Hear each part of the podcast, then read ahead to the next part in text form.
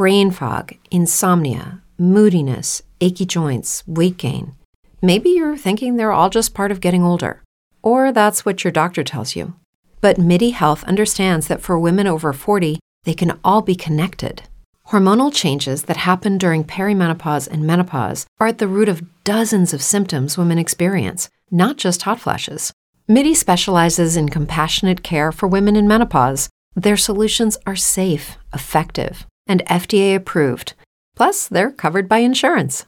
A convenient telehealth visit with a MIDI clinician can be your first step to getting personalized care. They'll tailor a treatment plan for your symptoms and health history so you can get back to feeling great. 91% of MIDI patients get relief from symptoms within just two months. When your body changes, your care should too. Book your virtual visit today at joinmidi.com. That's joinmidi.com. With Lucky Land slots, you can get lucky just about anywhere. Dearly beloved, we are gathered here today to. Has anyone seen the bride and groom?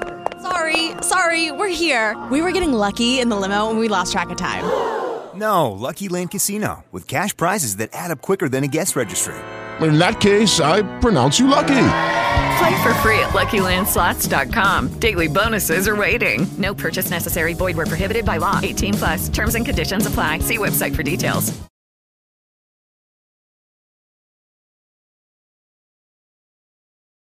Oye, Igor, ¿no, ¿no teníamos que hacer algo? No sé, tengo la impresión de que se nos, se nos olvida algo. ¿Tú crees? No, no, no, sé. A ver, teníamos pendiente lo de lo de las con Parra y eso, pero, pero ya lo hicimos. Eso Sí, fue, sí, fue eso- hace unas semanas. Ya lo hicimos, menos mal. Eh, ¿Qué más? ¿Qué más? Teníamos el tema de lo del Día del Orgullo Friki, que le pedimos a la gente que nos ayudara. Sí, nada, además, ha salido bastante bien. Nos han mandado unas cosas bastante chulas. Sí, ¿no? Ah, ya sé, ya sé. Teníamos ¿Qué? que grabar lo de, de- lo de Debut and the End. Que lo vamos dejando, lo vamos dejando y no puede ser. Mm, Sí, eso es verdad. Pero no sé, me sigo pensando que como que se nos olvida algo.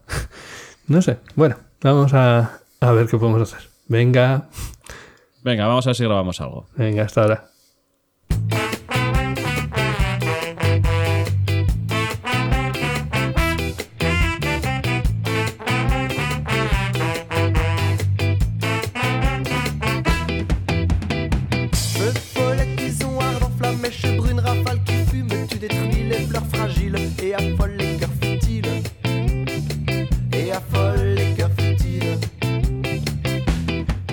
Bienvenidos y bien hallados, gente people guapa, simpática y maravillosa a Invita a la Casa, tu magazine de cultura digital y ocio analógico con su pizquita de desenfado en este episodio especial Interpodcast. Hola, hola, queridos escuchantes, estimados oyentes, estamos encantados de colarnos en vuestras orejas como resultado de este maravilloso evento que es el Interpodcast, que nos da la oportunidad de descubrir nuevos podcasts y de valorar el trabajo de nuestros compañeros, porque hay que ver, no sé cómo puede hacer esto Jen Bedell sin quedarse sin aire. Y es que nos ha tocado imitar al gran Invita a la Casa, un podcast bastante amateur, ciertamente independiente y que persigue un único objetivo, haceros pasar un rato entretenido en las próximas hora y media o dos horas. Si no, fenecemos por el camino. Vamos a continuación a presentar al equipazo del programa. No tengo a mi lado a la inigualable Teresa Honky Miss, pero intentará sustituirla de la mejor manera posible mi fiel compañero en estas lides, Igor, lector infatigable, friki irredento y mago de nivel 25. Este nigromante, procedente de las tierras ancestrales vascas, nos iluminará con sus interminables conocimientos y su sapiencia sobrehumana, y hechizará nuestros oídos con antiguos sortilegios. Buenas, Igor. Kaisho, muy buenas a todos. ¿Qué tal? Y también tendréis con vosotros a este que os habla, vuestro humilde servidor, eh, Roberto, que intentará en la medida de lo posible eh, no hacerlo demasiado mal y desde luego eh, estar al nivel eh, lo más cercano posible a, a Jen Bedell, pero vamos, imposible. El señor Jen Bedell está a un nivel estratosférico. Y poco más, eh, Igor. nos ha costado, nos ha costado ponernos con, con este programa, ¿verdad? Sí, ya sentimos habernos retrasado, pero había muchas cosas que hacer, teníamos muchos compromisos, se nos han ido acumulando, pero aquí estamos, aquí estamos finalmente en el Interpodcast. Encantados de poder intentar imitar lo mejor posible a Invita a la Casa. Totalmente. Y la vida 1.0 también se ha puesto por en medio, con lo que tampoco hemos tenido muchas oportunidades, por otro lado, de, de podernos grabar. Pero bueno, eh, además parece que por lo menos hoy el tiempo se ha confabulado con nosotros para obligarnos a estar en casa. Y a pesar de estar ya a finales de mayo, hace un tiempo de perros que ni en los peores momentos del invierno. Sí, porque has hablado del equipazo de este podcast, pero bueno, también tenemos un tercer invitado especial que serán los truenos y relámpagos que vais a oír a lo largo de la grabación, porque es impresionante la que está cayendo. Sí, y bueno, de hecho, me he olvidado de comentar también, porque no van a estar a lo largo de todo el programa, bueno, no va a estar a lo largo de todo el programa como sí lo suele estar Hugo en, en Invita a la Casa, pero también tendremos a alguien que nos va a hablar de cine con mucho conocimiento y, y con, mm, bueno, creo que vamos a aprender mucho de todo lo que nos va a contar a ser. Pero bueno, luego, luego hablaremos con él. Vamos a ponernos un poco con la escaleta del programa, si te parece, Igor, y vamos contando qué es de lo que vamos a hablar. Bueno, pues vamos a ver, tenía yo la escaleta por aquí guardada.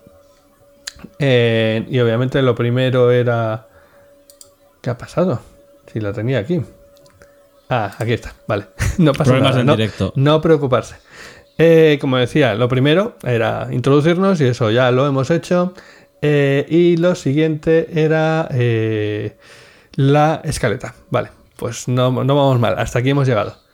Eh, a continuación será la gata curiosa, que en este caso creo que tiene otro nombre, ¿verdad, Igor?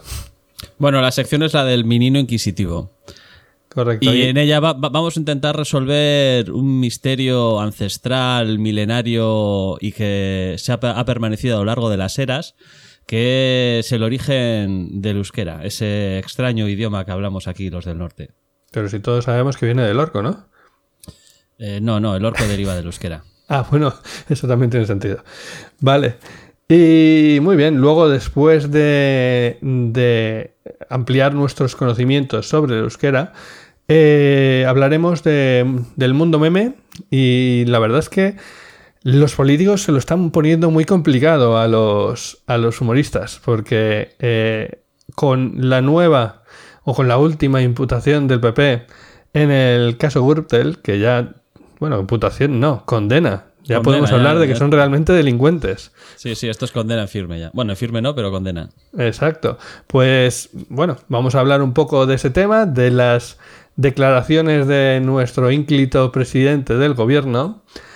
Y, y bueno, y, y- y algunos cómo, cómo- cómo es capaz, cómo es capaz de generar más memes por segundo que los humoristas? Porque ca- cada tres frases, dos de ellas se pueden utilizar como meme. Están perdiendo el ritmo, están perdiendo el ritmo realmente. Eh, muy bien, y después, después tendremos el Bermú. El Bermú que en esta ocasión lo vamos a pasar con un, con un compañero y amigo que eh, tiene una empresa dedicada a, a medidas y a, bueno, ayuda a ingenierías en particular, que podríamos decir, bueno, parece algo, algo mm, como muy serio, y seguro, y lo es realmente, pero lo que tiene de especial es que eh, utiliza como herramientas drones para realizar esta, esta labor. Eh, creo que va a ser muy interesante y que todos vamos a descubrir mucho de, de este tipo de, de, de máquinas que para muchos no deja de ser más que un, un juguete. Pero bueno, para otros es una herramienta de trabajo. Me parece que hemos escogido un buen tema. Y bueno, luego viene el cuestionario nostálgico, Igor. Eh, ¿Qué va a venir? ¿Quién viene? Pues tenemos nada más y a nada menos que al señor Parra, nuestro cómplice habitual para estas cosas.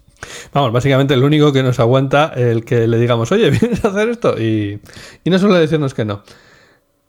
Sí, le, pasaremos el cuestionario y nos contestará, con lo cual veremos esos pequeños detalles que todavía no conocemos. Tengo curiosidad de dónde viene la, la, la vena marvelosa del señor Parra. Pero bueno, a ver qué nos cuenta.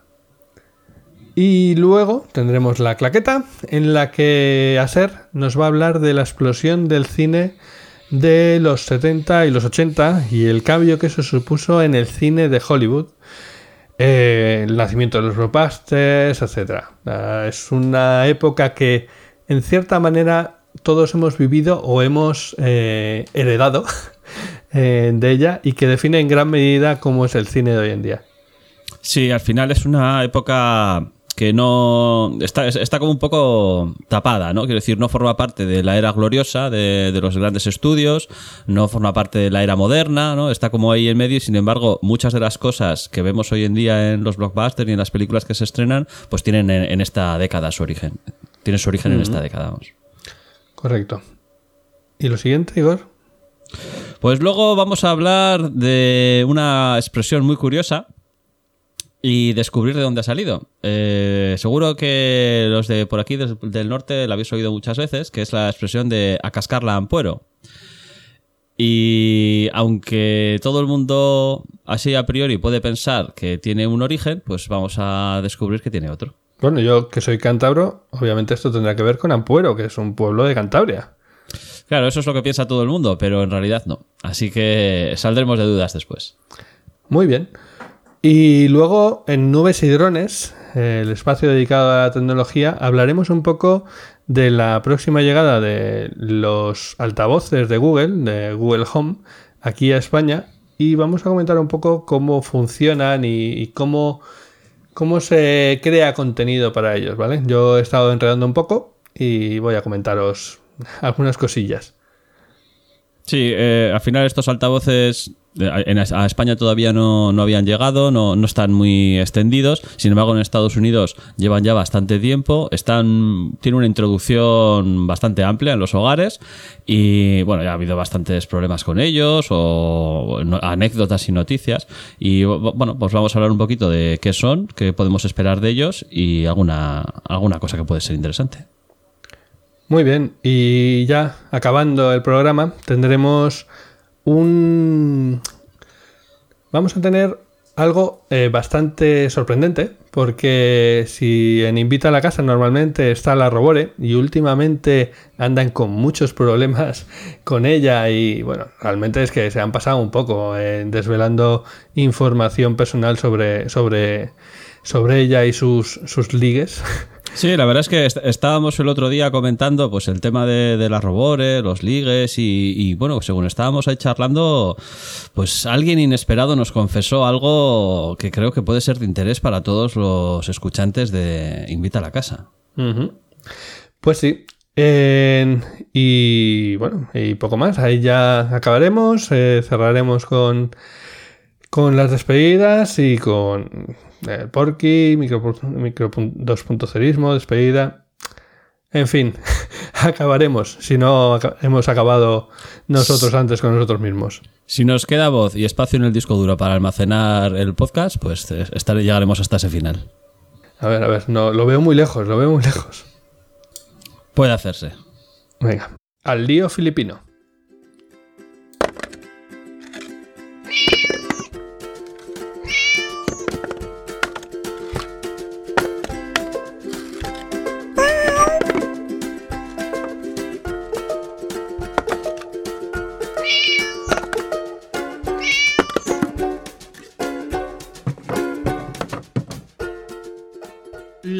Curiosa.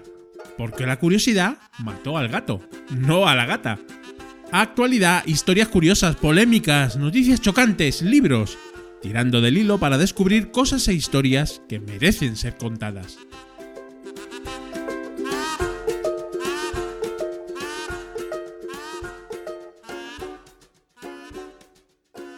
Bueno, y ya estamos aquí en la sección de La gata curiosa no, porque eh, no es el caso en esta ocasión, así que hemos decidido cambiarla de sexo y tenemos al menino inquisitivo. Y como nos decía Igor antes, va a hablarnos de algo que lleva de, llevando de cabeza a muchos lingüistas desde hace muchos años. Y es cuál es el origen del euskera, porque hasta donde yo sé, que no, no sé mucho, he de admitir, de esto, eh, el euskera es un, una lengua que no bien, no es una lengua románica, desde luego, y no sé si se decía que venía de las lenguas del norte de Europa, etcétera. Bueno, ahora nos cuentas tú. ese es el tema, ¿no? Que hay muchas teorías al respecto. Eh, el euskera probablemente sea el idioma más antiguo de Europa, o por lo menos uno de los más antiguos que se conocen. Y como tú mismo has dicho, pues no, no hereda el latín, lógicamente, no es, no es una lengua romance, si no se conocería su origen. ¿no? Durante muchísimos años el, no, se, bueno, no, se ha, no se ha sabido exactamente cuál era este origen. Y hace poco ha habido un estudio que eh, ha afirmado que había finalmente esclarecido el enigma, ¿no? Se había descubierto el origen del euskera. Eh, un filólogo de la Universidad Complutense de, de, Madrid, después de una investigación de 12 años. ¿no? Siempre me pregunto, ¿esas investigaciones qué hacen? O sea, no sé. eh, ¿Qué buscan? ¿Qué, ¿Qué, tienen que encontrar para decir de dónde vienen unas cosas u otras?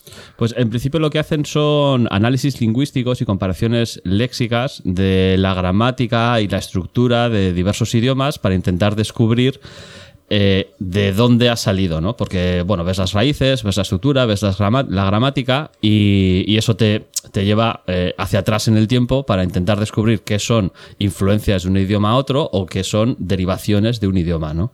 Porque, claro, tú al final hay muchas palabras que dice, oyes la palabra y dice, ah, eso viene del castellano. Y si empiezas a tirar del hilo, dices, no, resulta que su origen es del euskera, que se le pasó al castellano y luego el euskera al final se vio influenciado por esa palabra castellanizada y lo que tú estás escuchando ahora parece que viene del castellano, pero en realidad su origen es del euskera, ¿no? Es un, es un ejemplo. Entonces, ¿Y, no y, es... ¿Y ese ejemplo es por algo real o...? Eh, sí, cuando lleguemos al final de la historia, esto que acabo de contar tiene, tiene su intriga. Tiene parte, vale, vale.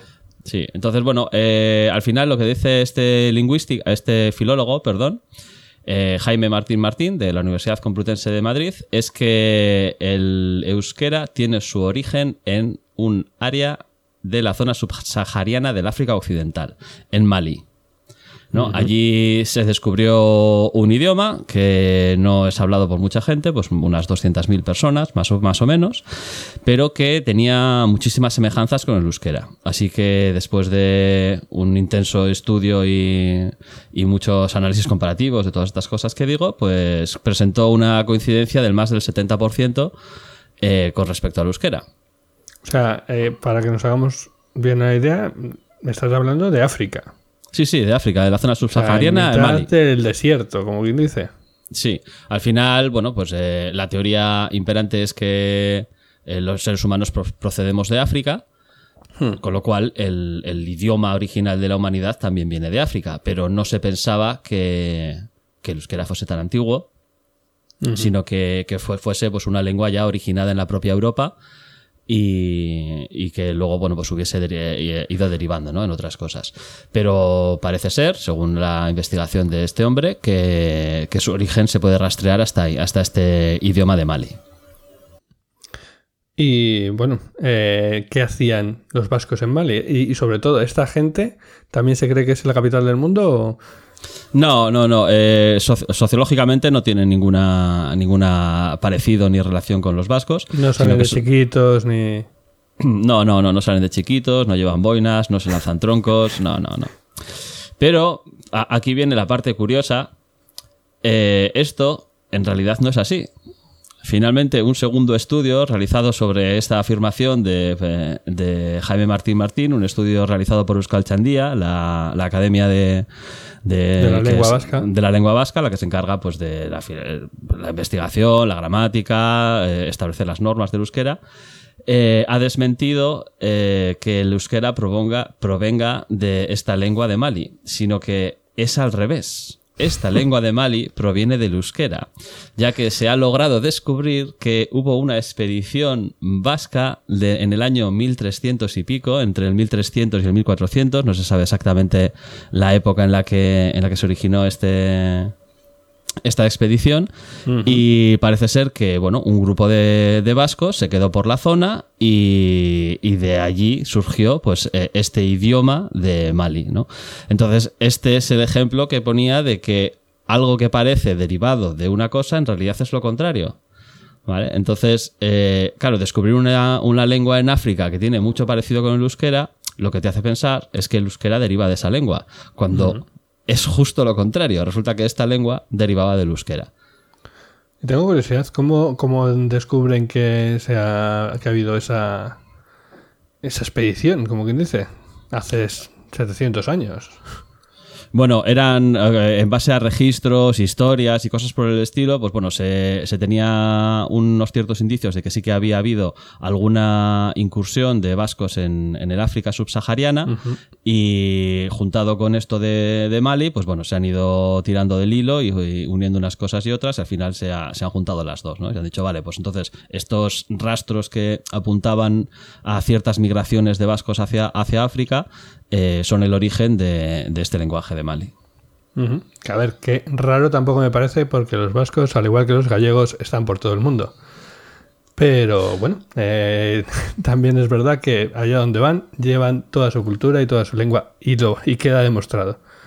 Sí, eh, una otra de las cosas características del euskera pues es precisamente que el, el hecho de que haya sobrevivido, ¿no? O sea, el, el simple hecho Mm. de, que, de que se haya mantenido, eh, estamos hablando de que sería una de las lenguas más antiguas de, de Europa, o puede que incluso la más antigua, ¿no? Y el hecho de que se haya mantenido durante todo este tiempo, bueno, hace, evidentemente siendo influenciada por las lenguas romances, por el castellano, por el francés, ¿no? Eh, no es lo mismo que se habla ahora que lo que se hablaba en la antigüedad. Bueno, pero... de hecho, no es lo mismo el que se habla ahora eh, aquí en Vizcaya que, que en otras partes de, de Euskadi. No, no, no. Bueno, hay, hay muchos dialectos ¿no? dentro Mm. del euskera, el, el, el vizcaíno, eh, bueno, casi cada pueblo tenía su propio. Sí, sí, igual que en todos los idiomas, sí, sí, es normal. Sí, bueno, además aquí la orografía, como no facilitaba mucho la comunicación entre los diferentes pueblos y, y aldeas, había muchas variaciones lingüísticas en, en muy pocos kilómetros. ¿no? Eh, Ujú. Eso, lo- luego, el, la propia Escalchandía eh, hizo una especie de lenguaje Frankenstein en, en los años eh, 70, 80 y la normalización del, del euskera, con lo cual ahora el, el euskera moderno, que es el batúa, Mm. eh, es una especie de, de mezcla de, de todos estos dialectos. ¿no? No sé por qué yo tenía la idea como de que el batúa era más nuevo. Bueno, es que ha ido evolucionando mucho. O sea, el batúa que se habla ahora no es el batúa que se hablaba en los 80. Porque, Ujú. al- bueno, han tenido que ir tomando decisiones ¿no? a, lo largo, a lo largo del tiempo, a medida que ha ido pasando Sí, el sí, tiempo. Sí. Entonces, pues bueno, pues ahí tenemos el euskera, que sigue, Bueno. sigue su misterio, sigue sin saberse exactamente cuál es su origen y Lo que te iba a ha decir, salido. nos has hecho un hype del libro, nos has eh, mm, metido ahí la, la idea de que íbamos a descubrir un misterio de, de años y nos has dejado igual que cuando empezamos. Pues nada, ya sabéis, a estudiar filología vasca y a descubrir cuál es el origen secreto del euskera. Venga, a ver si alguien tiene suerte.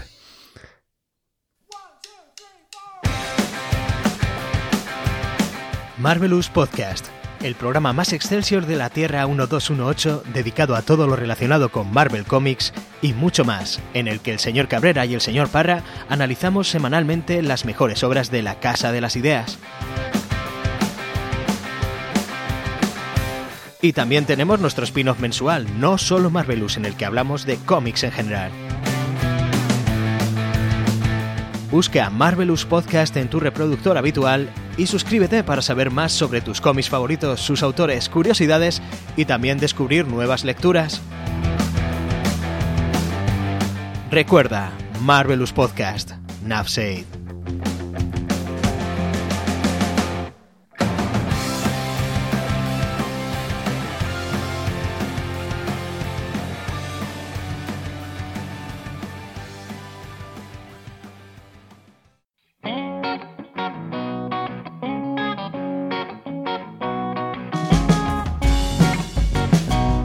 Mundo Meme.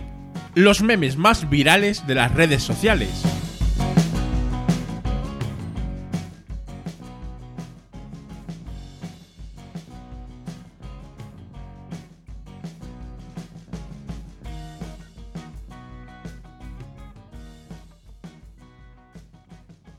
Bueno, y ya estamos aquí en la sección Mundo M, esta sección más apegada a la actualidad. Y hay que admitir que teníamos pensado hablar de otra cosa, de la que seguramente también algo acabemos hablando, como son las lágrimas de, de Marta Sánchez en el mitin de Ciudadanos, que tuvo lugar hace apenas, apenas nada, una semana, semana y media. Sí, es, eh, también es carne de memes, sí. es muy está ta- tan emotivo, esas imágenes, esas lágrimas. Espectacular. Totalmente, eh, pero es que la, la actualidad manda y, y el hecho de que el PP eh, ya no sea un partido, bueno, pues literalmente criminal, eh, no sé yo si no me estaré metiendo en un follón diciendo esto, pero creo que estoy hablando de, de la realidad, exacto. Estamos, estamos hablando de una sentencia, no, no te estás inventando nada. Hay una sentencia que les hace culpables al régimen administrativo, como se llame eso. Exacto. Pues como decía, el hecho de que ocurra esto lleva a sus dirigentes a, a lanzar explicaciones que son co- como mínimo cómicas y dan mucho pie a muchos memes. Eh, y en particular estamos hablando de, Rajoy, del presidente del gobierno, que en una de sus eh, tan populares eh, pues, declaraciones ne- comentó que esto solo eran 10 o 15 casos aislados. Sí, con- concreta- concretamente su frase fue que eh, el PP es mucho más que 10 o 15 casos aislados. Totalmente. Realmente son mucho más de 10 o 15. Sí, son muchos más de 10 o 15, ¿no? Pero bueno. Eh, esto es una frase de M. Rajoy. No es una frase de cuidado, Pedro cuidado. Reyes disfrazado de Rajoy. A ver, ¿qué dices? Es de M. Rajoy, no. eh. Eh, Mariano Rajoy. que M. Rajoy puede Ah, ser sí, cualquiera. Sí, sí, sí. No M. Rajoy puede ser cualquier persona. Tienes razón, tienes razón. Perdona, perdona. Esto es una frase de Mariano Rajoy, nuestro presidente, que ese tal M. Rajoy todavía no hemos conseguido quién es. No, no. Es, es- es uno de los misterios más grande que el misterio del origen del euskera. Total, total y absolutamente. Bueno, ¿y qué, qué memes han surgido al respecto de los 10 o 15 casos aislados? Apenas ninguno. Bueno, eh, eh, los, tenemos los 10 o 15 casos aislados y sobre todo tenemos un montón de memes con respecto a la sentencia de la Gürtel. ¿no? La sentencia de la Gürtel ha originado memes en internet, vamos, a, a tutiplén. Tenemos, pues, yo qué sé, por ejemplo, la, la convocatoria de la cena de empresa del PP con unas fotos en exclusiva, donde podemos ver a to- toda una serie de presos con sus trajes de prisión, ¿no? Comiendo. La nueva sede del PP recién inaugurada y una foto de Soto del Real. Totalmente. En- no sé, yo por ejemplo he visto eh, que hay una web en particular que se llama eh, básicamente así, casos aislados, a ver si lo digo bien, casos guion aislados, ¿vale? Importante el guion en medio, com, en donde podéis consultar todos los casos aislados del PP. Eh, y bueno, la verdad es que si nos ponemos a contar, aquí yo veo más de 10 o 15. Ostras, eh, estoy pasando el ratón para abajo, para abajo, para abajo y no acaba, ¿eh? Esto tiene que estar de broma. Pues aquí en casos aislados por partido pone que de momento tienen registrados 193 eh, del PP. Luego tienes 77 del PSOE, 16 del PNV, 11 de Coalición Canaria, bueno, y unos cuantos más, ¿no? Pero vamos, para ser casos aislados, 193 son unos cuantos, ¿eh? Sí, sí, sí. Me encanta la, la imaginación que tienen nuestras fuerzas públicas a la hora de poner nombres a los casos aislados. He visto por aquí un caso Colacao, me ha parecido. Caso Zebra. Caso. Es- eh, la verdad es que el, el tema de los nombres de las operaciones policiales da para otro mundo meme, ¿eh? Porque hay, hay- algunas muy buenas, sin duda. Por cierto, el caso Gürtel, que es este que finalmente, eh, o bueno, pues finalmente o inicialmente, porque esta puede ser la primera de varias. Sí, eh, porque esto no eh, es la primera parte de la Gürtel. Eh, Los casos se comprende, creo que era del 2006 al 2009 o algo así. Hay, hay otras partes separadas porque el caso era demasiado grande para juzgarlo en un solo juicio. No sé si sabías que el nombre de Gürtel significa correa en alemán. Claro, que es el principal acusado. Claro, pero bueno, aunque realmente el que ha puesto el nombre eh, es un poeta. Es realmente un poeta. Impresionante. Eh, y bueno, no sé si tenías algún otro meme eh, identificado. Sí, tenía. A ver, que los vuelva a, a- a encontrar. ¿Dónde los tenía? Bueno, te- tenemos también, pues, con, con, eh, con respecto a lo que hemos estado comentando antes, ¿no? Pues una foto de nuestro excelso presidente con un posit en la frente donde pone M. Rajoy, ¿no? y, y el texto: Estamos muy cerca de despejar la gran incógnita. Totalmente. totalmente. Ay, me, da pena haber dejado el, tema de, Mar- de Marta Sánchez, porque esta adalid de. No sé decirlo, del sentimiento español, podemos decirlo así, que hasta hace poco decía que en- un meme, por ejemplo, venía que, que no sabía muy bien de qué partido era, pero creo que ya a todos nos queda claro qué partido es. Eh, bueno, a mí pues recuerdo que el día que pasó esto era domingo y me llegó a última hora de la noche la foto de ella llorando eh, por los españoles y muy españoles y, y con las palabras de mañana es lunes. Y es verdad, eso es algo por lo que llorar. Sí, la verdad es que sí que ha habido unos cuantos memes con, con, bueno, la, la emoción, la emoción ¿no? que embarga a Marta Sánchez cuando canta su canción de. su versión del himno español. Y bueno, el, típico de es lunes y ya se acerca el verano no ha empezado la operación bikini. En fin, unos cuantos. Eh, pues sí, sí, totalmente. Eh, y bueno, no sé si realmente esta fábrica de memes no va, a- no va a parar. No, me gustaría comentar un último meme, ¿no? ya que nosotros tenemos aquí nuestra vena friki y hay que reivindicarla. Uno de los memes que se han originado a, cas- a costa de la sentencia de la Gürtel y el tema de los casos de corrupción del PP, pues podemos ver a Son Goku generando una bola ge- Genki y dentro de la bola Genki pone casos de corrupción del PP y ves cómo se va atrayendo toda la energía con cartelitos ¿no? de Bárcenas, Gürtel, al caso Arena, la CAM, los Masters, el Carlos Fabra, tal. Entonces, bueno, vas viendo ahí esos casos aislados y cómo se van concentrando ¿no? en la bola Genki. Ay, realmente mm, creo que vamos a tener casos, casos Gürtel y casos similar hasta fin de año y más. euros para jugar Oh, ¿qué es eso? el primer depósito de 10 Perdón, ha saltado un meme por ahí. Es lo que tiene. Luego podemos hablar de la maldita manía que tienen ahora las webs de ponerte anuncios con voz. Joder, eso es un horror. Sí, es un horror eso absoluto. sí que se merece memes y, y- y cárcel. Pero bueno. With Lucky Land slots, you can get lucky just about anywhere. Dearly beloved, we are gathered here today to. Has anyone seen the bride and groom? Sorry, sorry, we're here. We were getting lucky in the limo and we lost track of time. No, Lucky Land Casino, with cash prizes that add up quicker than a guest registry. In that case, I pronounce you lucky. Play for free at LuckyLandSlots.com. Daily bonuses are waiting. No purchase necessary. Void where prohibited by law. 18 plus. Terms and conditions apply. See website for details.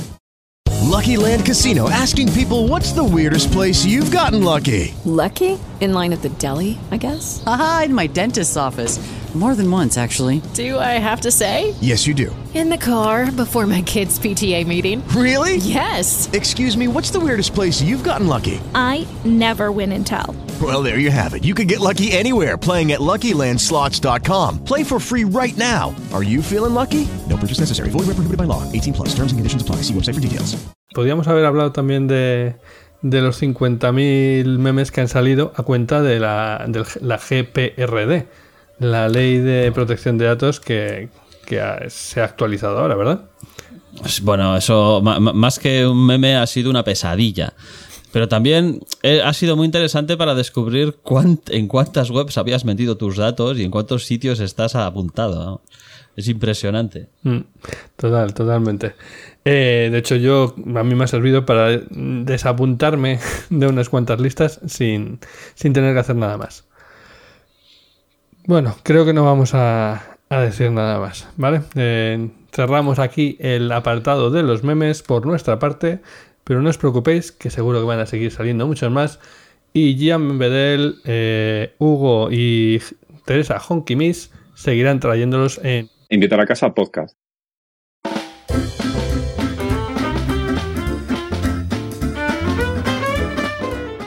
El Bremú. Entrevistas. Gente interesante con cosas que contar. Preguntas y algunas respuestas. Conversaciones a la hora del aperitivo. ¿Qué? ¿Hace un Bermú? Esprit caustique, abstenez-vous car voici une histoire peu banale. Stoppez mon cri et long discours, voici l'histoire du petit Charles. Qui n'avait alors que 15 ans lorsque son cœur fut prisonnier. Ça s'est passé près du figuier, le grand figuier du père Cassel. Hoy hemos traído al Bermú de Invita a la Casa a un superhéroe.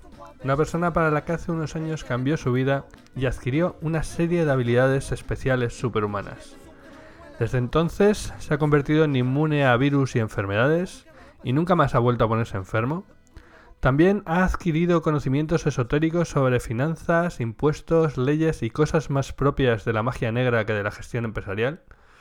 Y por último, ha adquirido una fuerza sobrehumana, porque después de pasar todo el día peleando con los clientes, todavía le quedan fuerzas para llegar a casa a jugar con sus dos niños y salir a correr a preparar mara- maratones.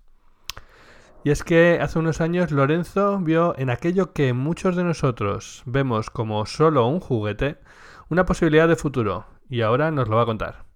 Hola Lorenzo, ¿qué tal? Buenos días, Roberto. Gracias por la presentación. Me imagino que te refieres al mundo, al fantástico mundo del autónomo, ese gran superhéroe que, que soporta parte de la economía de este país. Una parte muy importante. No todos los superhéroes llevan capa. Sí, así es. Y bueno, ¿cómo, cómo se te ocurrió montar una empresa? Una empresa además que, bueno, lo, lo- lo he insinuado en la presentación, pero que es sobre drones, precisamente. Sí, eh, bueno, eh, mi empresa, lo primero que habría que decir que se llama Access Drone Ingeniería. Es un- una empresa en la que nos dedicamos a dar servicios eh, pues, eh, para proyectos y apoyo a, otras ingenierías, etcétera, utilizando unas herramientas eh, que son, en este caso, son los drones, pues para, para obtener una serie de datos o para obtener una serie de ventajas sobre el, sobre el, digamos, la metodología más clásica.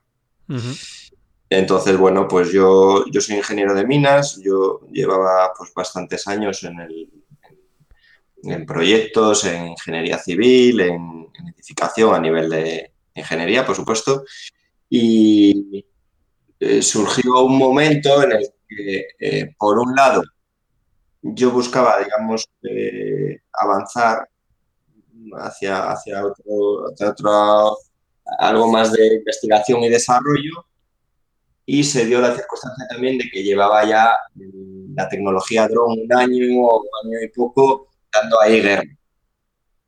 Entonces, bueno, tenía un contacto que a su vez mm, ya había eh, bueno, pues recorrido parte de este, de este trayecto, vamos a decir, ya eh, pues había trabajado con tema de drones y fue con el que empecé un poco a hablar y, y así pues, pues, pues surgió la idea y un poco la semilla, que luego pues ha germinado y, y bueno, pues mm, me di cuenta que esta metodología y esta herramienta complementaba muy bien lo que era eh, pues la metodología clásica o en mi caso la topografía clásica y, y que, que lo clásico no da.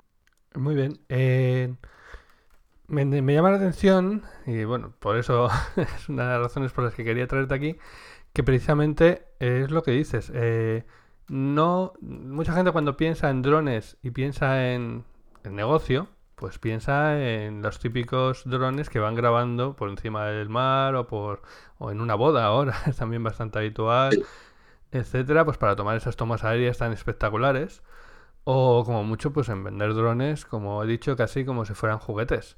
Eh, pero tu caso es algo bastante más especial. O sea, estamos hablando de usar drones como herramienta de trabajo para, bueno, multitud de, de cosas, ¿no? Eh, tema de comprobar construcciones, eh, no sé, Sí. cañerías. Ahí, ahí controlas tú mucho más. El tema incluso de controlar cultivos y cosas así, me contabas. Sí, a ver, el, el- el tema, como tú bien dices, de que, de que todos mm, de primeras pues, nos imaginamos los drones para tema pues, que es un juguete o para tema de audiovisuales, es un poquitín culpa de, pues, pues, pues de la televisión y de que eh, pues nos bombardean día a día en los telediarios pues, eh, pues con imágenes y vídeos de drones. Entonces, parece que el- la gente se hace la idea, pues, mm, la composición del lugar de que solo sirven para eso, o ven a un chavalín en un parque con, con un aparato que, pues, que hace un ruido infernal y que pasa por encima de las cabezas y no sé qué, no sé cuál. Entonces, lo primero que habría que decir para responder a este tema es que eh, un dron es un vehículo, ¿vale? Es un vehículo que lógicamente cuenta con una serie de ventajas muy importantes, como es volar, ¿vale? No es como un, un coche que, bueno, pues, pues, lógicamente un coche se mueve en el medio en el que se mueve, en el medio terrestre, y está más limitado. Un dron, eh, digamos que a priori no tiene tanta limitación como un coche. Pero sí que es verdad que el que realiza el trabajo es el sensor que porte a bordo el dron. En el caso de los audiovisuales es una cámara, pero luego hay una serie de trabajos eh, pues muy distintos para, pues como dices, eh, para tema de agricultura de precisión, que, embarca eh, cámaras hiperespectrales, o sea, cámaras que filman en bandas mm, no visibles para el ojo humano. Con y ese nombre tienen que grabar fantasmas como mínimo, ¿no?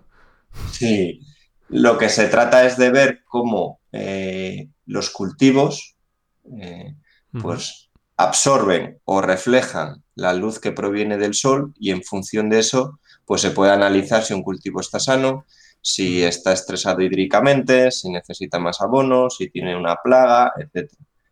También pues para el tema, como dices, de, de inspección de infraestructuras, pues eh, no es el dron un- una especie de robot que tiene un ojo y que todo lo ve. Eh, pues eh, se le pueden imple- implementar a bordo una serie de, eh, pues de sensores, eh, pueden ser termográficos, pueden ser RGB, etcétera.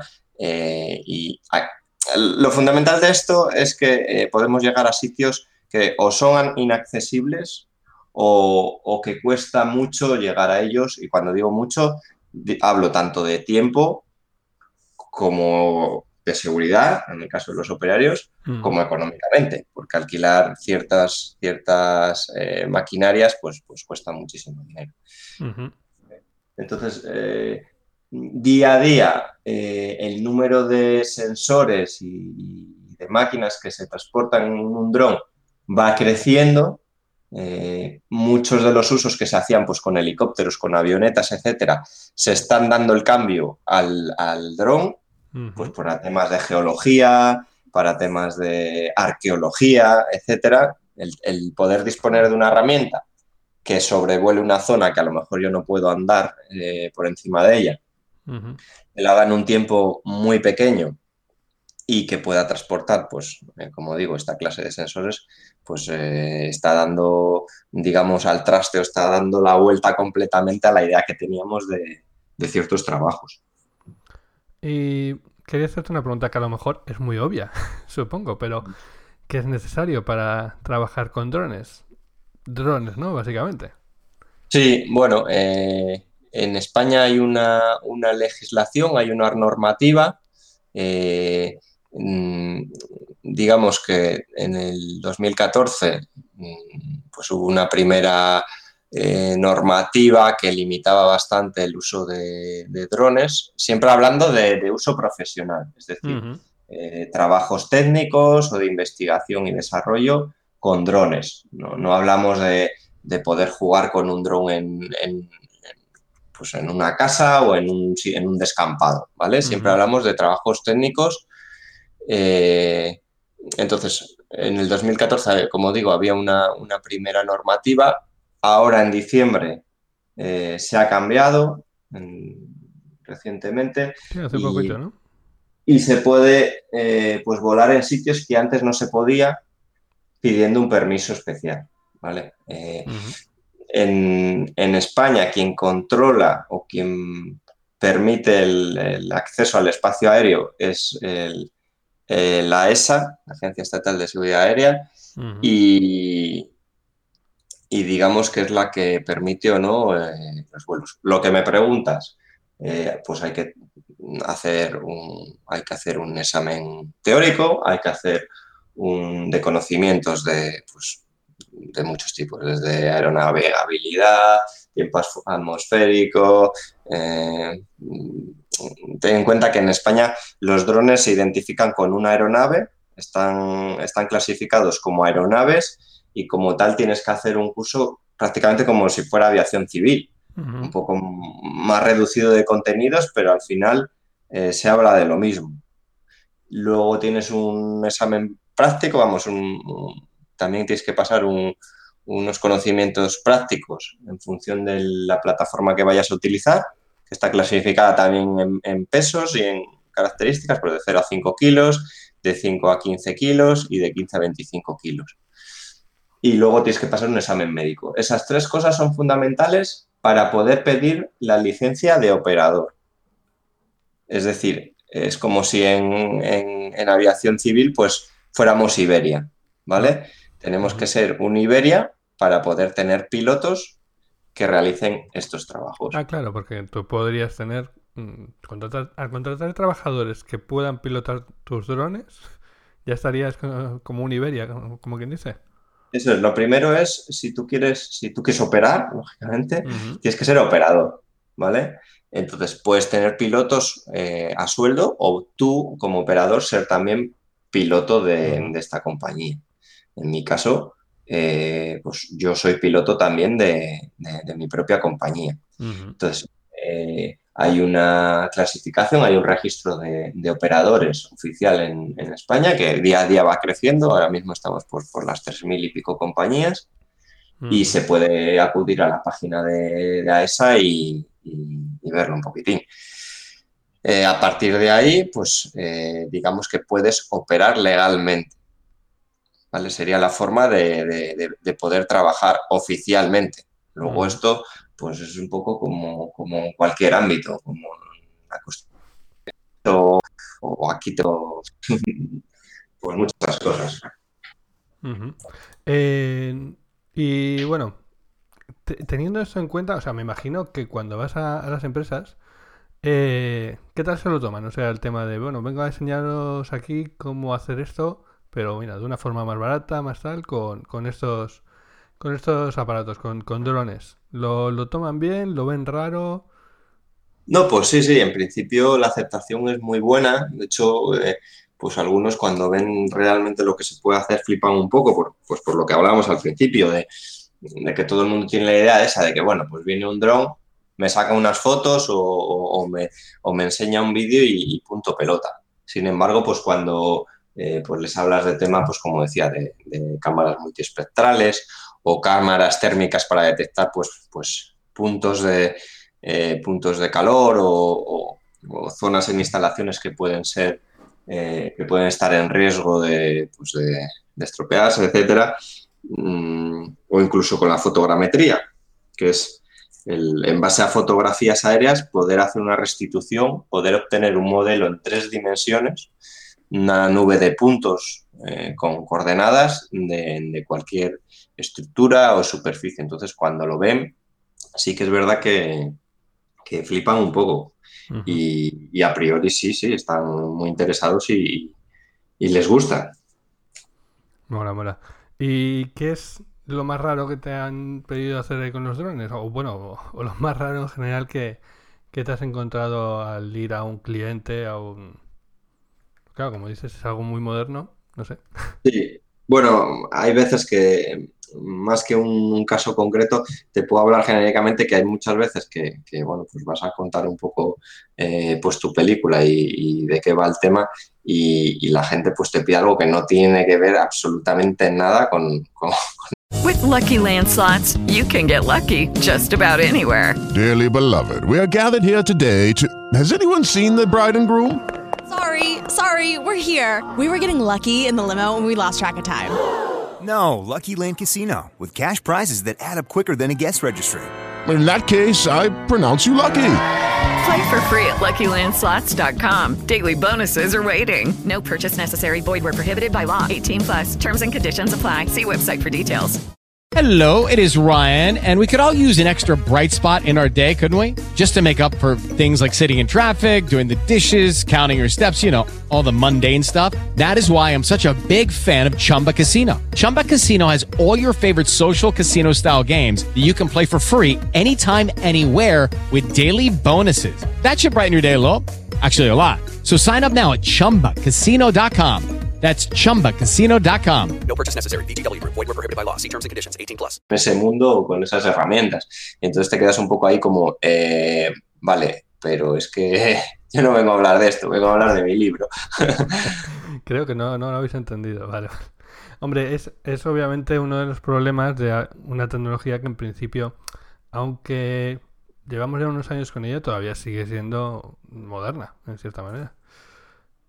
Sí, además, eh, además de esto que apuntas, como te digo, cada día pues surgen nuevas aplicaciones y nuevas, nuevos servicios, digamos, que se pueden dar. Pues desde un dron que transporte un, un, un aparato pues para, para dar, eh, bueno, pues para tema de infartos, para dar un, Mm. un- Sí, eso que hemos visto en las playas, de no sé dónde, drones para, para. Sí, sí, en playas se han visto drones, digamos, que transportan un, un- bueno, pues una boya, como puede ser un, un, un Baywatch, un- Sí, un salvavidas, sí.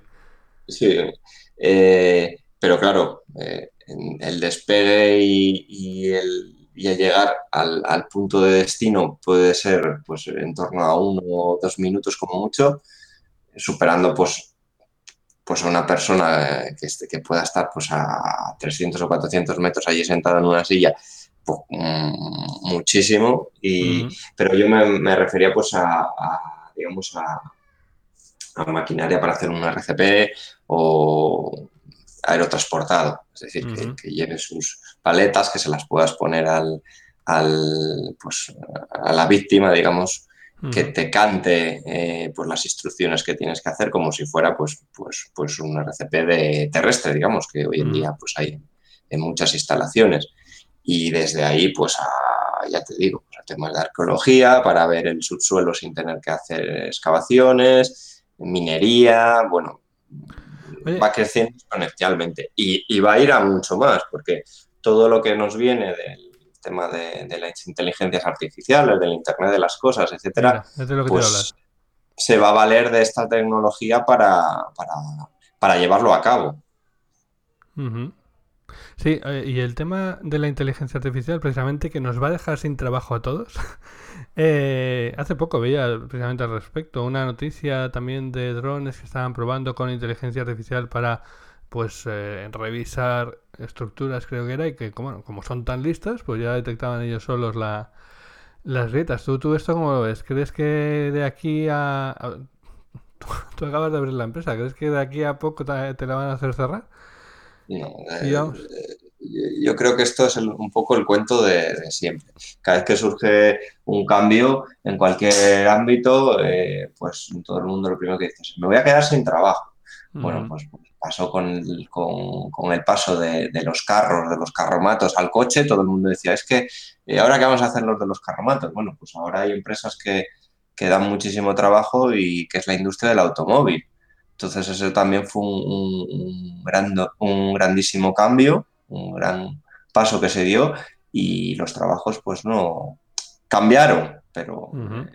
Quizás hubo hasta más trabajo. Ujú. En, en este caso, pues sí que es verdad que habrá tareas pues, que igual antes lo hacían dos personas y ahora lo hará una, eh, pero yo creo que el operario siempre, un operario siempre tiene que estar ahí. Ten en cuenta que un, que un dron ahora mismo es una aeronave pilotada remotamente. Es decir, lo haces a distancia, pero tienes una persona que está al mando. Y si hay un momento de inseguridad o de peligro, eh, esa persona tiene que hacer, eh, mm, pues regresar o bajar el dron a tierra.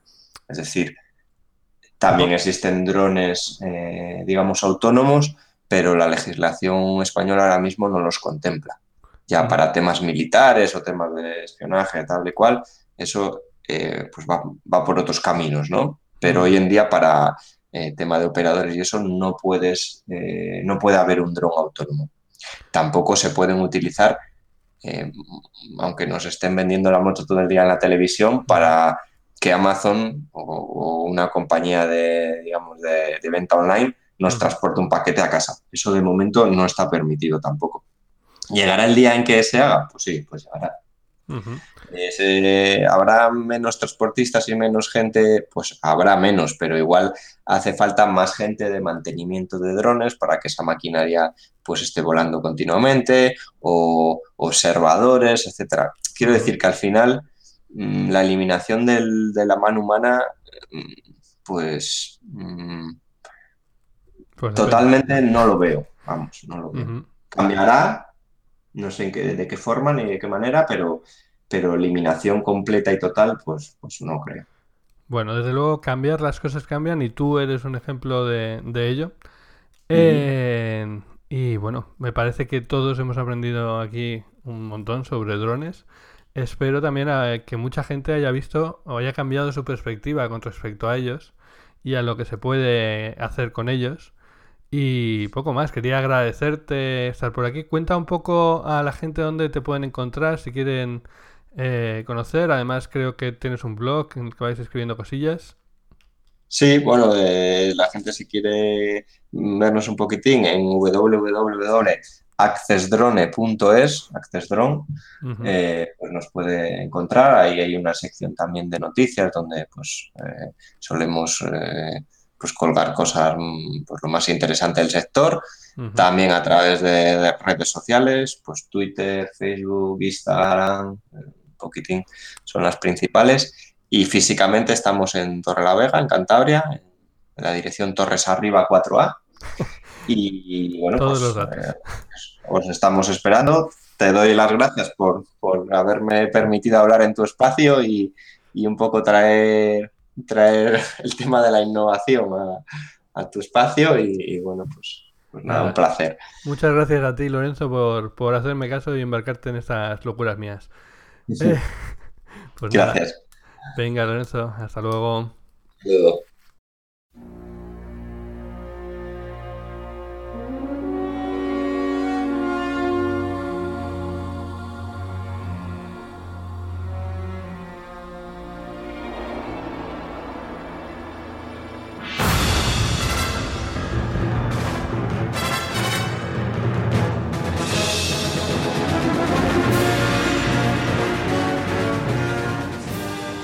Preséntate brevemente. Si tienes podcast, blog o YouTube, coméntalo. Si no, tus redes sociales.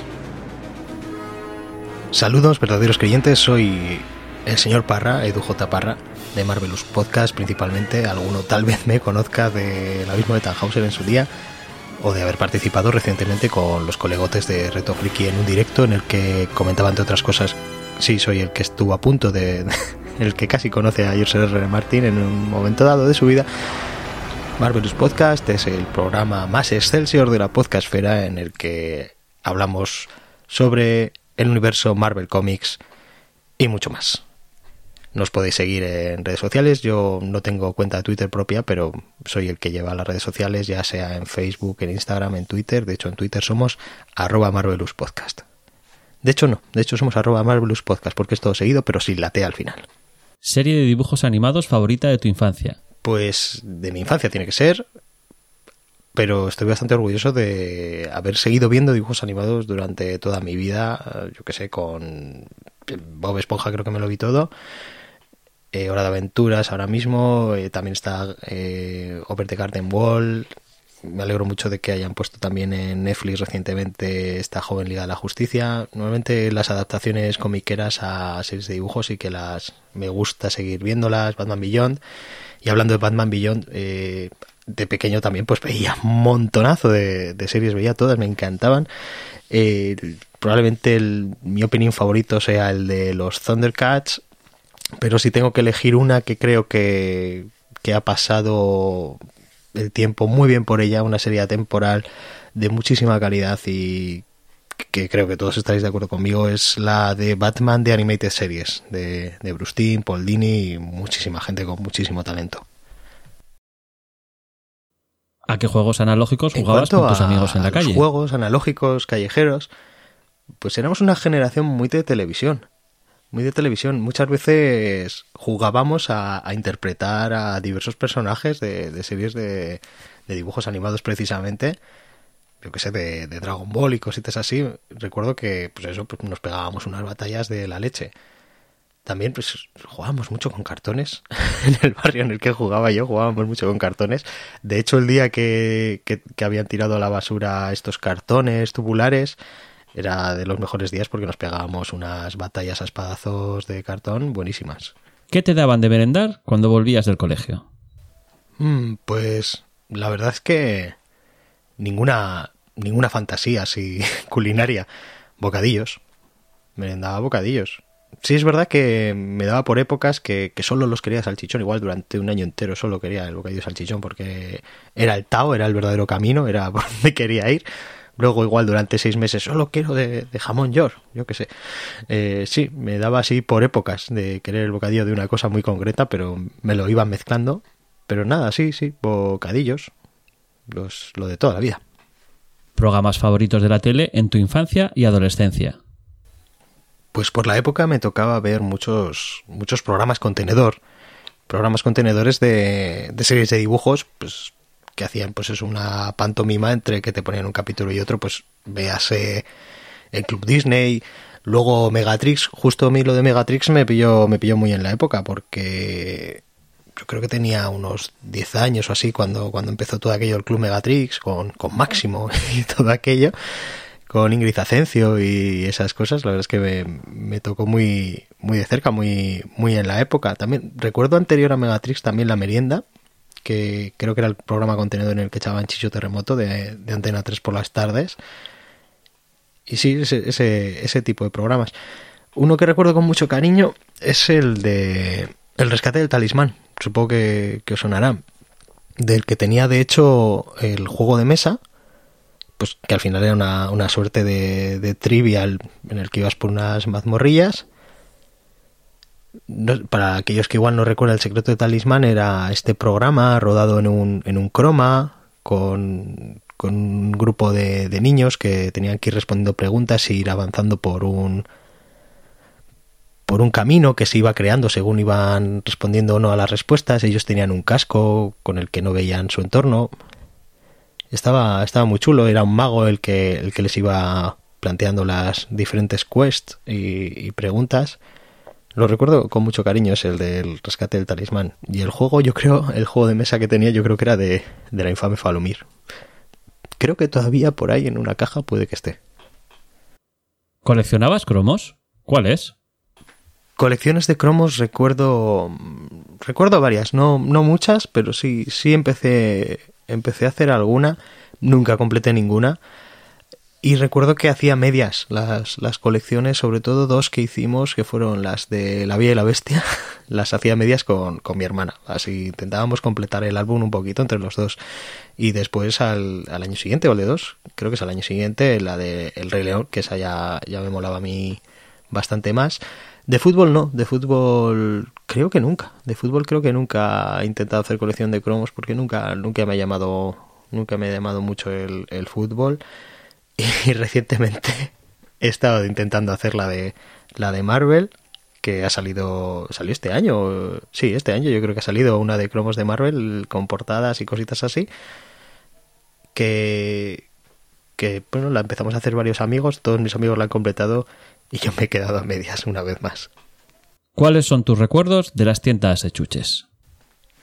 Sobre las tiendas de chuches, pues eh, recuerdo que al que al principio, pues eso, en las tiendas de chuches yo compraba chuches a partir de cierta edad, 11, 12 años, como al final son tiendas de chuches barra kiosco, era mi, mi fuente de, de, comprar cómics. Yo las, los cómics los pillaba, pues eso, en el kiosquillo barra tienda de chuches, eh, era do, donde los solía pillar, que además unos meses llegaban, otros meses no, igual, igual un mes saltaban un número y la, la distribución era, era un caos. Y otra cosa muy curiosa que recuerdo las tiendas de chuches es que hubo una época en la que no era nada raro que en una tienda de chuches, por pequeña que fuera, eh, tuviese su, su propia máquina recreativa. De hecho, justo donde, donde estoy viviendo ahora mismo, abajo había una tienda de chuches muy pequeñita en la que yo, por el recuerdo y por, por lo que recuerdo de aquella, de aquella recreativa y por la época que era, yo juraría, aunque creo que puede ser imposible, que la, lo que estaba allí era el Street Fighter, pero el 1. Porque era antes de que saliera el Street Fighter 2 y recuerdo que era así un combate de uno contra uno vete a saber si luego era el, el karate no sé qué o algo así y en mi mente está ahí en plan idealizado pero yo juraría que, que vi el Street Fighter 1 antes del 2 aquí justo de debajo de, de mi casa donde estoy viendo ahora y estaba dentro de, de, una tienda de chuches bastante pequeñita también recuerdo en otra en la que estaba por ejemplo el, el Tumble Pop ¿Cuáles eran tus TVOs favoritos? Pues voy a intentar limitar With lucky landslots, you can get lucky just about anywhere. Dearly beloved, we are gathered here today to. Has anyone seen the bride and groom? Sorry, sorry, we're here. We were getting lucky in the limo and we lost track of time. No, Lucky Land Casino, with cash prizes that add up quicker than a guest registry. In that case, I pronounce you lucky. Play for free at LuckyLandSlots.com. Daily bonuses are waiting. No purchase necessary. Void where prohibited by law. 18 plus. Terms and conditions apply. See website for details. Judy was boring. Hello. Then Judy discovered ChumbaCasino.com. It's my little escape. Now Judy's the life of the party. Oh, baby, Mama's bringing home the bacon. Whoa, take it easy, Judy. The Chumba life is for everybody. So go to ChumbaCasino.com and play over 100 casino style games. Join today and play for free for your chance to redeem some serious prizes. ChumbaCasino.com. No purchase necessary. Void where prohibited by law. 18 plus terms and conditions apply. See website for details. a lo que se suele considerar TVO, porque ya si meto cómics nos, nos vamos a la, a la media hora de duración fácilmente.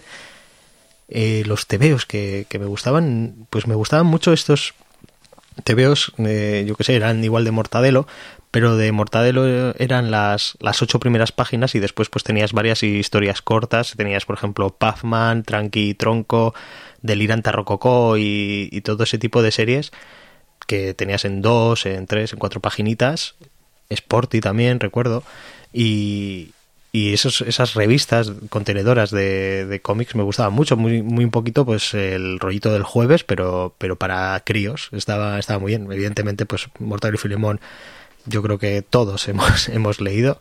Zipizape no me, no me gustaba tanto, se me, me parecía un poco dated, ya incluso siendo, siendo yo pequeño, aunque sí que hay una historia de Zipizape que estaba muy bien, que era la del el tonel del tiempo o el túnel del tiempo, esa que, se salía mucho de- del esquema habitual de Zipizape, tenían aventuras a lo largo con viajes en el tiempo que ya me, me resultó más interesante.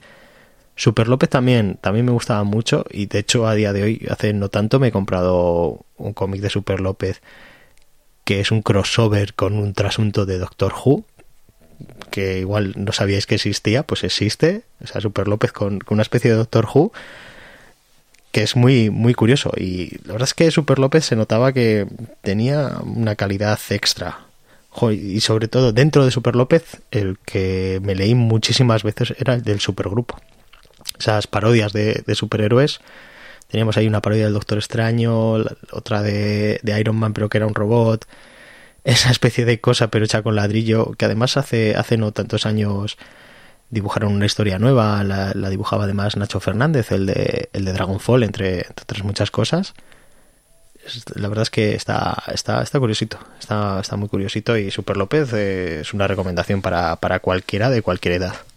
La primera película que fuiste a ver a un cine. Pues recuerdo haber visto en cine muy muy pequeñito eh, tanto el libro de la selva como Bambi. No sé cuál de ellas vi antes en cine. Evidentemente yo creo que eran reposiciones eh, y estoy bastante seguro de que eran en, plan estas, estas matinales en las que echaban películas de, de hace unos años, sobre todo para, para críos. Me llevaba a mi... Yo creo que me llevó mi tía en este caso. Y sí, o Bambi o el libro de la selva, yo creo que esas serían de las primeras películas que vi, que vi en cine. Luego ya, ¿qué película vería en cine y que realmente fuese un estreno? No, no, no, no tengo el recuerdo. De eso no tengo el recuerdo. ¿Cuál fue el primer vídeo que entró en tu casa? ¿Beta, VHS, 2000? El primer formato de reproductor de vídeo que entró en mi casa fue un VHS, pero ya era viejo en el momento en el que entró en mi casa.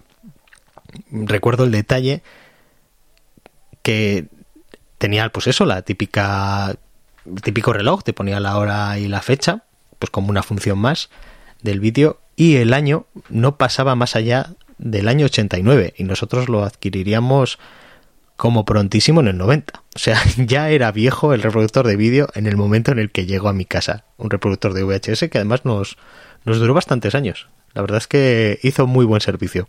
¿Cuál fue tu primera consola de videojuegos? ¿Y el primer ordenador? Pues la verdad es que entré tarde, tanto en el mundo de tener una consola como en el mundo de tener un ordenador, un PC en casa. Mi primera consola fue una Mega Drive, que me regalaron yo creo que cuando yo tenía ya unos 14 o 15 años. Y est- esto sería Navidades. Y creo que allá por mayo ya de ese año ya salía la PlayStation. O sea que llegué ya llegué bastante tarde, llegué bastante tarde. De hecho, tenía que alquilar videojuegos y tal, y costaba encontrar un poquito videojuegos para la, la Mega Drive porque ya lo que lo, lo que lo estaba petando era la PlayStation. Y mi primer ordenador fue también un, fue un Pentium 200 MMX, por si a alguien le, le puede sonar de algo eso, pero recuerdo, lo recuerdo mucho que era, ese era el, el nombre, Pentium 200 MMX, y también yo creo que fue cuando ya había los Pentium 2 por ahí. O sea, siempre voy como una generación por detrás. Videojuegos en los que te dejabas la paga en las recreativas. Pues la verdad es que siempre he sido malísimo jugando a videojuegos. Me gustaban mucho porque siempre los he visto como una manera de una película de animación en la que tú manejas al protagonista, que era como yo lo sentía de, de chavalín y me encantaban, pero son son complicados, son difíciles, no se me daban muy bien. Uno de los que recuerdo que más me gustaban era el, el Capitán Comando. El Capitán Comando de Capcom yo creo que salió para la placa CPS1, yo creo que es para la 1. Es un juego lleno de imaginación, buenísimo que me llegaba por lo menos hasta la segunda pantalla y algo ahí, algo ahí arañaba de, de tiempo. También recuerdo darle mucho al Cadillac y dinosaurios por la época. El Street Fighter, si conseguía pasarme al primero ya, ya era todo un logro para mí en el Street Fighter 2. Yo, yo ahí lo intentaba. Sobre el juego de Capitán Comando, además, es que es que es un juego maravilloso. O sea, los cuatro protagonistas son el Capitán Comando, que era casi casi la mascota de, de la compañía, un personaje que a mí me, me encanta. Luego tenías un ninja, una momia con, con dos cuchillos y una gorra para atrás, que no se puede molar más. Bueno, pues igual sí se puede molar más, porque también puede ser un bebé montado en un robot que en distintas fases del juego te puedes montar dentro de otro, de otro mecha, es un Mechaception, que es, es alucinante. Sobre este juego además recuerdo un, una tarde que estábamos en un bar, así la típica cuadrilla de chavales, con nuestros padres que estarían por ahí tomándose algo, y íbamos ahí minándoles dinero porque decíamos, "Buah, hoy nos lo pasamos. Y entre todos estábamos ahí metiendo pasta, metiendo pasta, metiendo pasta, intentando avanzar. Y creo, creo que llegamos en plan hasta la última pantalla, pero no nos lo conseguimos pasar. No sé cuánto dinero meteríamos y era, era imposible. Alucinábamos con las, con las fases nuevas a las que nunca habíamos llegado con, con un crédito. Pero lo que tristemente hacía mucho era ver gameplays analógicos, vamos, lo que, lo que hace mucha gente ahora a través de YouTube, pues eso, yo era muchas veces el que estaba ahí al lado, viendo como otro, pues sí que realmente jugaba bien y sí que iba avanzando en la, en la partida y me gustaba mucho ver pues como pantallas a las que yo era imposible que llegase. ¿Cuáles son tus experiencias con los rombos en televisión? Esta es para los muy viejunos. Efectivamente es una, una pregunta para los, para los muy viejunos, porque yo sí tengo conocimiento de que existió esto de los dos rombos, pero no, no tengo el recuerdo para nada de haberlo, de haberlo vivido. Igual, igual sí lo viví, pero era muy pequeño y no, no, no lo hilaba. Puede ser que no lo hilase. Me mandaban para, igual me mandaban para la cama y yo no sabía que había una correlación con que apareciesen dos rombos en la pantalla, pero no, la verdad es que no, no tengo recuerdo.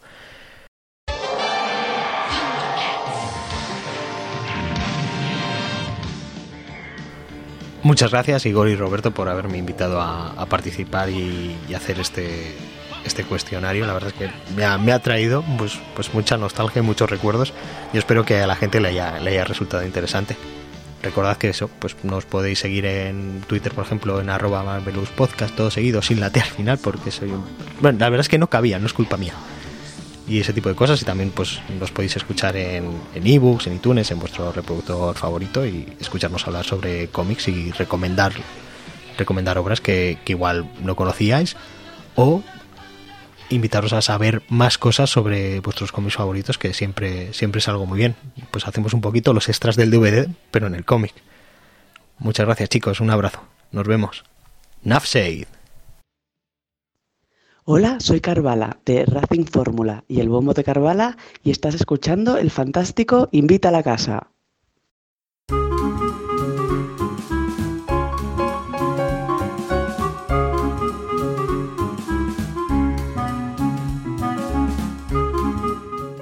Luces, cámara, acción.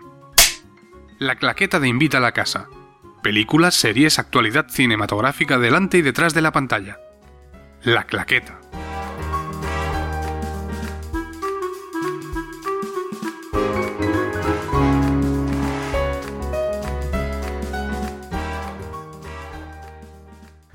Bueno, y ya estamos aquí en la sección de la claqueta, en donde no tenemos a Hugo, pero tenemos a alguien que estoy seguro que lo va a hacer igual, como mínimo.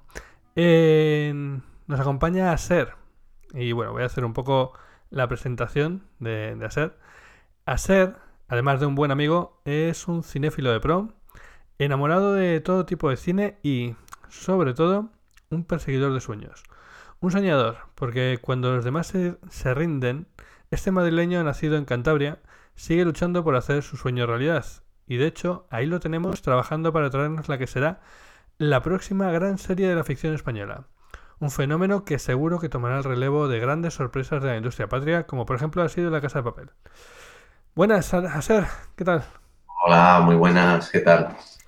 Bueno, te, me, te he embarcado en este, en este follón de, sí. de, hacer un podcast, un, no, por lo menos un trocito de podcast, sustituyendo a Hugo. Y, y seguro que lo hace muchísimo mejor de lo que lo voy a hacer yo, pero bueno, es mi bueno, primera pero vez. Me has dicho que nos ibas a hablar de, de un tema eh, que, bueno, me parece muy interesante y que creo que no, no está muy hablado. Es el tema de, del cine mm, de los 70-80 de Hollywood. Explícame, explícame. Sí, bueno, voy, voy, a hablarte un poco de un fenómeno cinematográfico, para mí uno de los más importantes de la historia, o sea, eso es ya opinión personal, en cuanto a gustos, que se llamó el nuevo Hollywood, que es un poco lo que marca, una época que marca el fin del estudio clásico, de los grandes estudios de Jack Warner y la Paramount antigua, y el inicio de, bueno, de una nueva cultura cinematográfica en la que se da poder al director y cómo esta misma gente que quiso obtener el poder para hacer las películas que le gustaban, sin quererlo y sin saberlo, acabaron iniciando la época en la que estamos ahora, que es la época del blockbuster. La época del blockbuster, como por ejemplo Infinity War, que sería un ejemplo magnífico de, de blockbuster. El blockbuster su... a tope. Y, y, aparte el blockbuster se define por una cosa muy curiosa que, que, a mí me encanta, que es lo importante es lo que hagas el primer fin de semana. Mm. Eso antes no era así, antes el cine llevaba como, era largo recorrido, lo importante era lo que hacías, pero ahora el éxito, el fracaso de una película lo marca el primer fin de semana y eso pues empezó un poco con, con esta gente con esta gente que quería encargarse Hollywood de alguna manera y al final lo que hicieron fue hacerlo más fuerte. Bueno, eh, cuéntame, ¿quién es esta gente que, de la que hablas?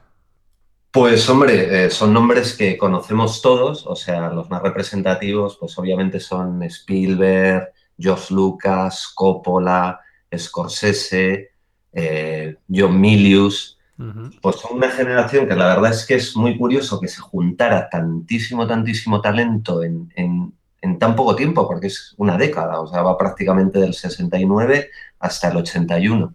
Uh -huh. Hicieron una cantidad de películas que para mí, ya te digo, son posiblemente de las mejores de la historia del cine. Pero bueno, hubo, hubo más gente, hubo gente un poquito anterior, que fue los que empezaron a, a a lanzar esto. O sea, todo esto viene a empezar un poco con, con Bonnie and Clyde, que la hace Arthur Penn. Y un poco a partir de ahí es cuando... cuando de finales de los 70, ¿no? Es... Toda esta vertiente, sí. Y bueno, Bonnie and Clyde, ¿por qué, por qué pondríamos ahí el, el, punto de inicio?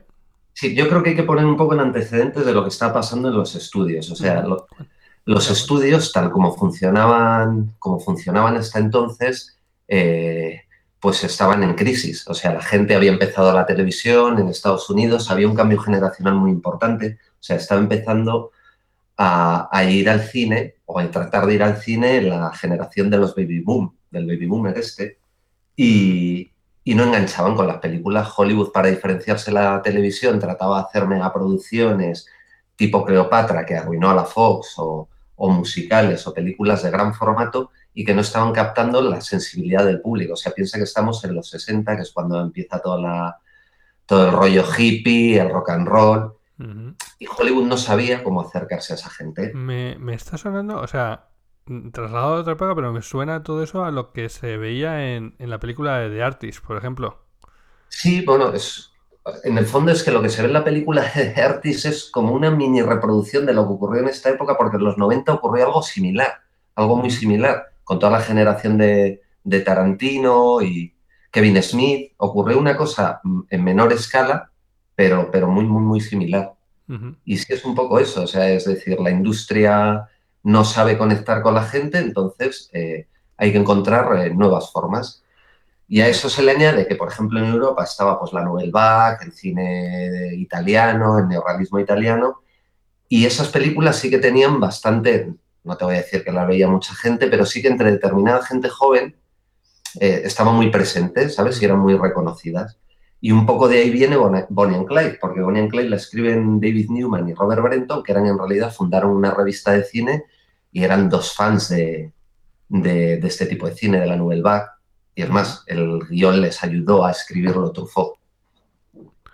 Ajá. Y o sea, que realmente... a- Lucky Land Casino asking people what's the weirdest place you've gotten lucky? Lucky? In line at the deli, I guess? Aha, in my dentist's office.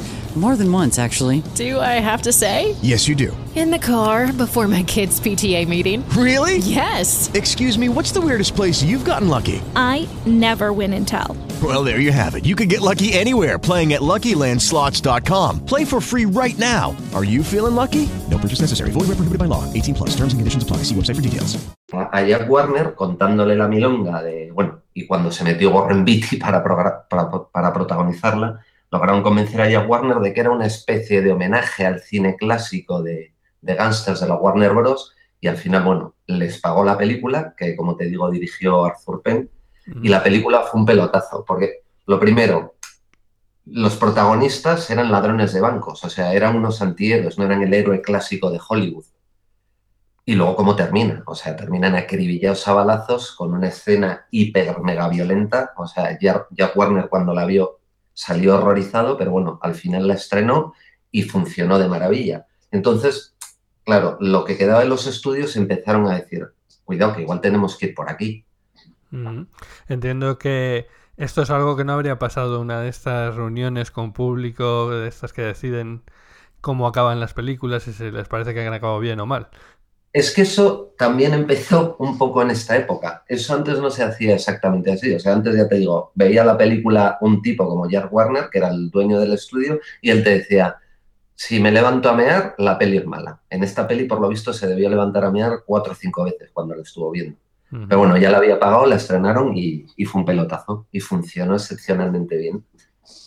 Y entonces eso fue el inicio del cambio, ¿vale? Esta película, luego por esa época también pues empezaron, eh, se estrenó la de eh, Cowboy de Medianoche, ganó Oscars, El Graduado, y ahí ya, o sea, se veía que estaba cambiando la tendencia, estaba cambiando el tipo de historias y que esas nuevas historias, pues que hablaban de personajes más complejos, o sea, que no te trataban de resolver todo en el último acto y dejártelo todo cerradito, sino que era un poco más complejo, estaban enganchando con el nuevo público que debería ir a los cines que en el fondo es un poco público heredero pues, de los drive-in, o sea, la gente joven que iba a los drive-in a tragarse pelis de Roger Corman, lograron, o sea, los estudios trataban de lograr enganchar a ese público y empezó un poco aquí. Y luego ya terminó de reventarlo con, con Easy Rider. Ajá, pero me llama la atención, o sea, me, me hablas de que aquí empezaron los blockbusters y no sé por qué, si es cosa No, de... el blockbuster no empezó exactamente aquí, pero aquí, Bueno, digamos que empezó a vale. entrar el dinero, ¿vale? Empezó a volver a entrar el dinero. La gente empezó a volver a ir al cine. Entiendo, entiendo, vale, pero estás hablándome de pelis que tienen una calidad y, y lo que decías, una profundidad, eh, Claro. bueno, muy importante. que no era habitual, o sea, que no era habitual y menos en esos últimos años. Ujú. Lo, lo del blockbuster viene un poquito después, o sea, lo del blockbuster podríamos decir que arranca un pelín con El Padrino y termina de reventar con Tiburón, que es un poquito más adelante. ¿Vale? Esto es un poco los orígenes de por qué se produce ese movimiento. Ese movimiento entonces lo que lleva a decir es, bueno, pues a lo mejor nos tenemos que olvidar de cómo funcionamos toda la vida y empezar a buscar otras nuevas visiones, nuevos directores y, y sobre todo teniendo en cuenta lo que te digo, que, o sea, que lo que se había hecho hasta ahora ya no servía, ya no servía por la tele, fundamentalmente. Vale, o sea, se ve el cambio y ahora lo que se busca es mm, cómo rentabilizar ese, ese cambio. ¿no? Claro. lo que pasa es que se mezcló un poco todo. O sea, también tenemos que tener en cuenta que en la época en la que estamos eh, se estaban poniendo todos hasta el culo de todo y, o sea, es una época bastante loca. Y sobre todo, sobre todo cuando se estrena Easy Rider, que es una peli que a mí personalmente no me gusta nada, o sea, porque me parece una peli que en la mayor parte de las escenas no son sin sentido. También se hizo, pues lo que te digo, Denny Hopper hasta arriba de todo, Jack Nicholson hasta arriba de todo, pero esa peli conectó y funcionó muy bien. Y entonces introdujo un nuevo tipo de directivo. Introdujo un nuevo tipo de directivo que podría ser Robert Evans, que entró en, en Paramount, eh, Brett Snyder, que fue el que produjo Easy Rider, y era un directivo que lo que buscaba es eso, no solo hacer pasta, sino también les molaba como un reconocimiento de descubrimos a gente, ¿sabes? Sí, Y eso abrió la puerta de entrada pues, a toda esta gente que te digo. O sea, el primero que, que metió la cabeza ahí fue Coppola, que después de haber hecho pues, algunas películas como Llueve sobre mi corazón, que, por- que ganó en San Sebastián, creo, si no me equivoco, le dan el padrino. Paramount le da el padrino. Y con el padrino, que fue eh, un horror. La, la mayor parte de estas pelis fueron los rodajes un horror para casi todos. O sea, si tú lees o ves documentales sobre la época, o sea, eran todos un aparente desastre que al final funcionaba. Y con el padrino, que estuvieron a punto de echarle 20 veces, o sea, llegaron a contratar a un segundo director porque no veían que esa peli funcionara, al final con la escena en la que Michael le pega el tiro a Solozzo, convenció a los estudios, le dejaron hacer la peli como quiso, estrenó y reventó la taquilla. Vale, pero- Reventó la taquilla como no se había hecho nunca antes. O sea, y es más, El Padrino se estrenó simultáneamente en 400 salas, que antes era impensable. O sea que bueno, ya, ya lo veían venir. No, no. Se lo encontraron, se lo encontraron. Y luego ya, pues gente como Coppola empezó a producir él también y le dio la primera oportunidad a ellos Lucas, ayudó a Scorsese y metió a todos estos en metió a todos estos en la industria. Entraron todos un poco de la, de la mano de, de Coppola. Eh, pero siempre que hay un algo así, también suele haber un, un sitio del que sale esta gente, ¿no? Eh, ¿Hay alguna escuela de cine o algo así que, que realmente impulsara también este tema Es o no? una pregunta buenísima, porque esta es la primera generación que salen de la universidad, que salen de escuelas de cine universitarias. Estaba la de UCLA en, en es- en Los Ángeles, que era de las más famosas y que de ahí viene George Lucas, viene, viene Coppola también. Luego Scorsese estudió también en la Universidad en Columbia, en Nueva York, y es la primera generación de cineastas formados en escuela. O sea, son los primeros cineastas cinéfilos y encima con formación universitaria. Lo que ayudó a eso, a que era gente que venía con otras referencias, o sea, con, con otra formación, que habían visto cine europeo, que habían visto cine oriental. Y eso, claro, también cambia la, la narrativa de esta gente. Hacen las cosas de una manera distinta. Ruedan en la calle. Antes se rodaba todo en estudios. Estos empiezan a salir a la calle a, a rodar. O sea, Taxi Driver se rodó por la noche en Nueva York. Eso es verdad, los grandes estudios precisamente no es porque sí, sino porque tenían grandes estudios en donde grababan sus grandes superproducciones. Efectivamente, y era una empresa, o sea, y tenían técnicos y tenían actores en nómina, estaba todo en nómina. O sea, y además muchas veces incluso con contratos abusivos, o sea, que un- gran parte del fracaso de los estudios fue que hubo muchas demandas y el gobierno de Estados Unidos empezó a, a meterles caña. Pero, pero sí, eran, eran grandes empresas y estos eran gente que se cogían una cámara, salían a la calle con presupuestos más bajos al principio, luego se les fue la pinza a todos, eh, empezaron a hacer películas que conectaban con la gente, que conectaban con el público, que funcionaban muy bien y que encima conectaban con la crítica. O sea, porque la crítica les adoraba. O sea, eh, Easy Rider ganó un premio en Cannes. O sea, mm, Taxi Driver ganó en Cannes.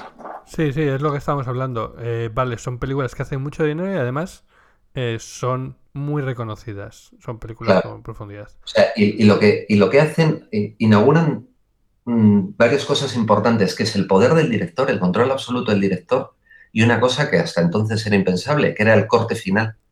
O sea, se empezó a firmar por contrato el corte final de la película, el montaje de la película, ¿Qué, qué es que eso? caía en manos del director. O sea, se, se les daba ya todo el poder de la producción. Y ya te digo, y eso fue muy bueno en lo artístico, pero derivó en unas megalomanías que al final acabaron reventando la propia industria. O sea, y arruinando estudios.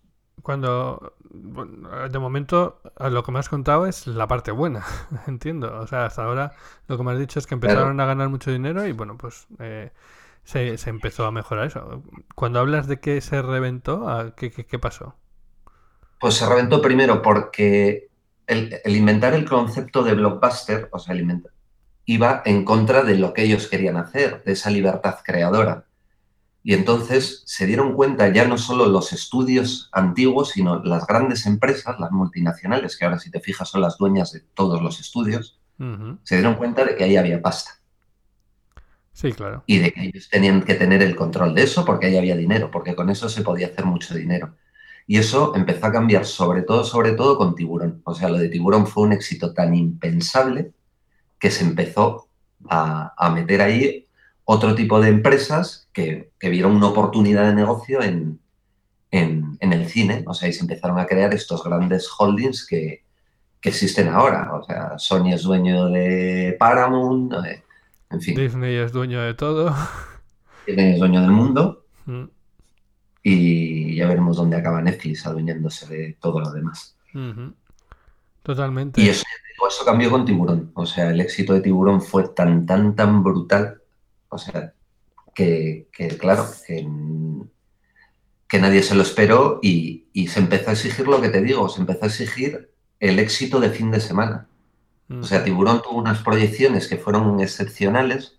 No estoy seguro si empezó en muy pocas ciudades y en cuanto vieron las colas que había, dijeron, esto lo estrenamos ya en 1.200 salas y recaudó en nada 100 millones de dólares. O sea, que eran cifras que en aquella época eran impensables. Impensables.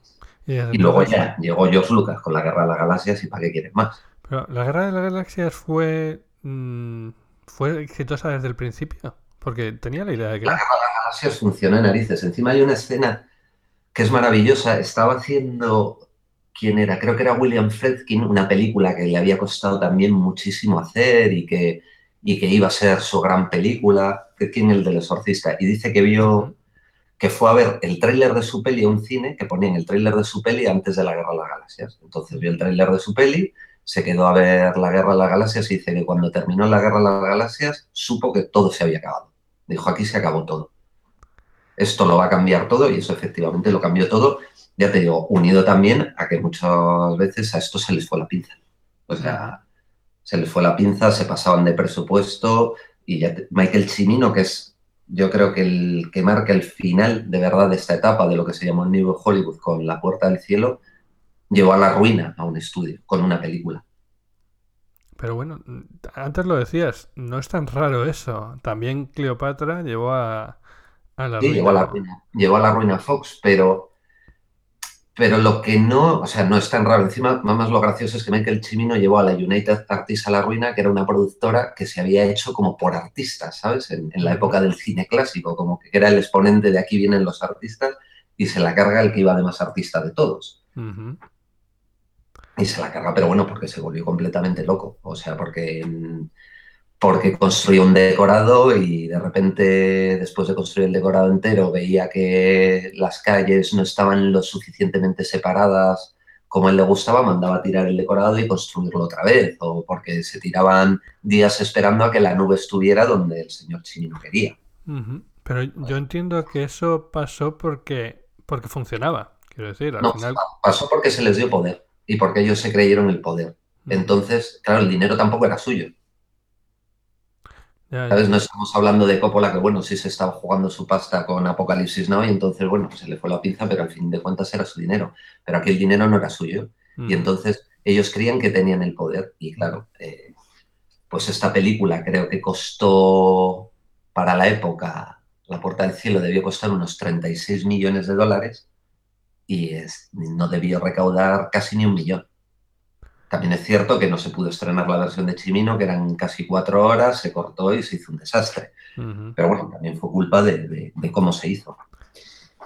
¿Y, y qué, qué aprendió Hollywood de, de, este, de esta época? ¿Qué, qué se Aprendí sacó dos cosas. Primero, que está muy bien contar con el, con el prestigio del director, pero no se le puede dar todo el poder al director. y aprendió que en el cine se puede hacer mucho dinero. O sea, que con esta cultura del taquillazo, que si tú vas a buscar lo que, lo que la gente quiere ver en el momento en que lo quiere ver, puedes hacer mucho dinero. Obviamente esto es una industria de riesgo, es muy difícil acertar. Pero, pero aprendieron eso y aprendieron, eh, bueno, pues todo el cine que vino después de los 80, pues ya lo conocemos. O sea, ya lo conocemos. Lo y el conocemos cine y lo amamos. que lo- Sí, y claro que es el que mamamos, efectivamente. Y que son esta gente, o sea, si es que en el fondo es esta misma gente, o sea, si es que es Spielberg, o sea, Spielberg estaba ahí desde casi desde el principio. Y él fue el que lo, lo cambió todo para bien y para mal. Muy bien, pues eh, vamos, me- yo creo que he aprendido mucho de, de- de- de esta época del cine. Pues mucho que no sabía. Que, no digo que he aprendido mucho de esta época del cine y Mm. que, bueno, te agradezco mucho, Aser, que te hayas, eh, eh, bueno, pues que, me- que te hayas ofrecido a, a ayudarme con, y a, a ayudarnos, en realidad, con, con este Invita a la Casa. Y bueno, siempre que quieras hablar con nosotros de cine, pues estás súper invitado. Pues Porque- siempre que queráis, porque la verdad es que me lo he pasado muy bien. A mí me, me gusta hablar, o sea que sobre estas cosas no tengo problema. Y si quieres otro día hablamos de esto mismo, pero lo que ocurrió en los 90. Ah, pues seguro que en los oyentes estarían muy, muy interesados en oírlo. Muchas gracias, Aser. Nada, muchas gracias a ti, Roberto. Nos vemos, hasta luego. Un abrazo grande.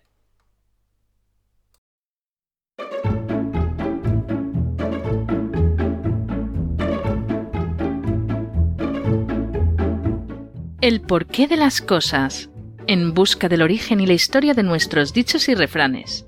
Porque todo, absolutamente todo, tiene su porqué.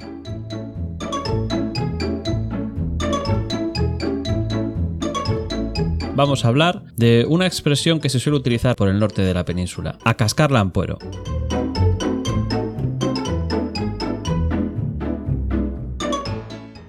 Casi todo el mundo que conoce esta expresión o la ha oído alguna vez piensa que está relacionada con el pueblo cántabro de Ampuero. Pero al investigar un poco, para nuestra sorpresa, descubrimos que no es así. No tiene absolutamente nada que ver con el municipio de Ampuero. En realidad, todo esto tiene un origen hospita- hospitalario. A finales del siglo XIX, el doctor Arilza, que tiene también una calle en Bilbao muy conocida, pues bueno, promovió la creación de lo que hoy en día se conoce como el Hospital de Basurto. Era un hospital que empezó como un hospital de beneficencia, que después pasaría a ser un hospital municipal y, actualmente es un hospital provincial que pertenece a, a la red de Osakidecha, ¿no? Eh, lo cierto es que el doctor Ariza pues, diseñó el, hospital eh, con un aire británico, ¿no? era eh, la disposición que se llevaba en la época en los os- nuevos hospitales, sobre todo los de origen británico, y para poder financiar la construcción del hospital pidió ayuda a algunas de las familias más famosas e ilustres de la capital, de Bilbao, de Neguri, de la margen derecha, en fin, pues los adinerados de la época. Y entonces, a los que ponían dinero, pues le daba nombre a uno de los pabellones. Entonces teníamos el pabellón Careaga, el pabellón Allende. Bueno, una serie de pabellones nombrados en base a las familias que habían puesto dinero, ¿no? Eh, cada pabellón estaba especializado pues, en un tipo de dolencia, en- tenía una especialidad. Y había un pabellón que en lugar de tener una especialidad eh, hospitalaria, pues estaba dedicado a la gente que simplemente estaban desahuciados y estaban esperando la muerte. Y resulta que este pabellón lo había financiado pues la familia Ampuero. Con lo que, lógicamente, este es el origen de la frase a cascar la Ampuero. Ya que a la gente que estaba desahuciada iba a morir, en el hospital de Basurto le mandaban al pabellón Ampuero. Como veis, no tiene nada que ver con el municipio de Ampuero. Un origen bastante curioso.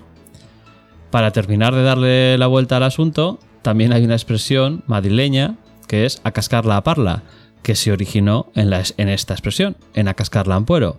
Solo que cuando emigró a la capital, pues cambiaron el municipio, aunque no es municipio, como ya hemos dicho, sino que era el pabellón del hospital, el municipio de Ampuero el pabellón del hospital Ampuero, por Parla, simplemente por un tema de que rima mejor. A cascar la Parla rima mucho mejor que a cascar la Ampuero.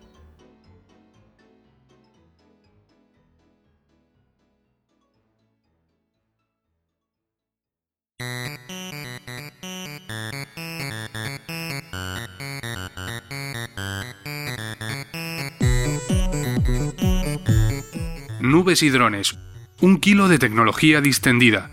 Cuarto y mitad de 2.0ismo. Su puñadito de redes sociales. Una pizca de podcasting y otras mancias. Nubes y drones.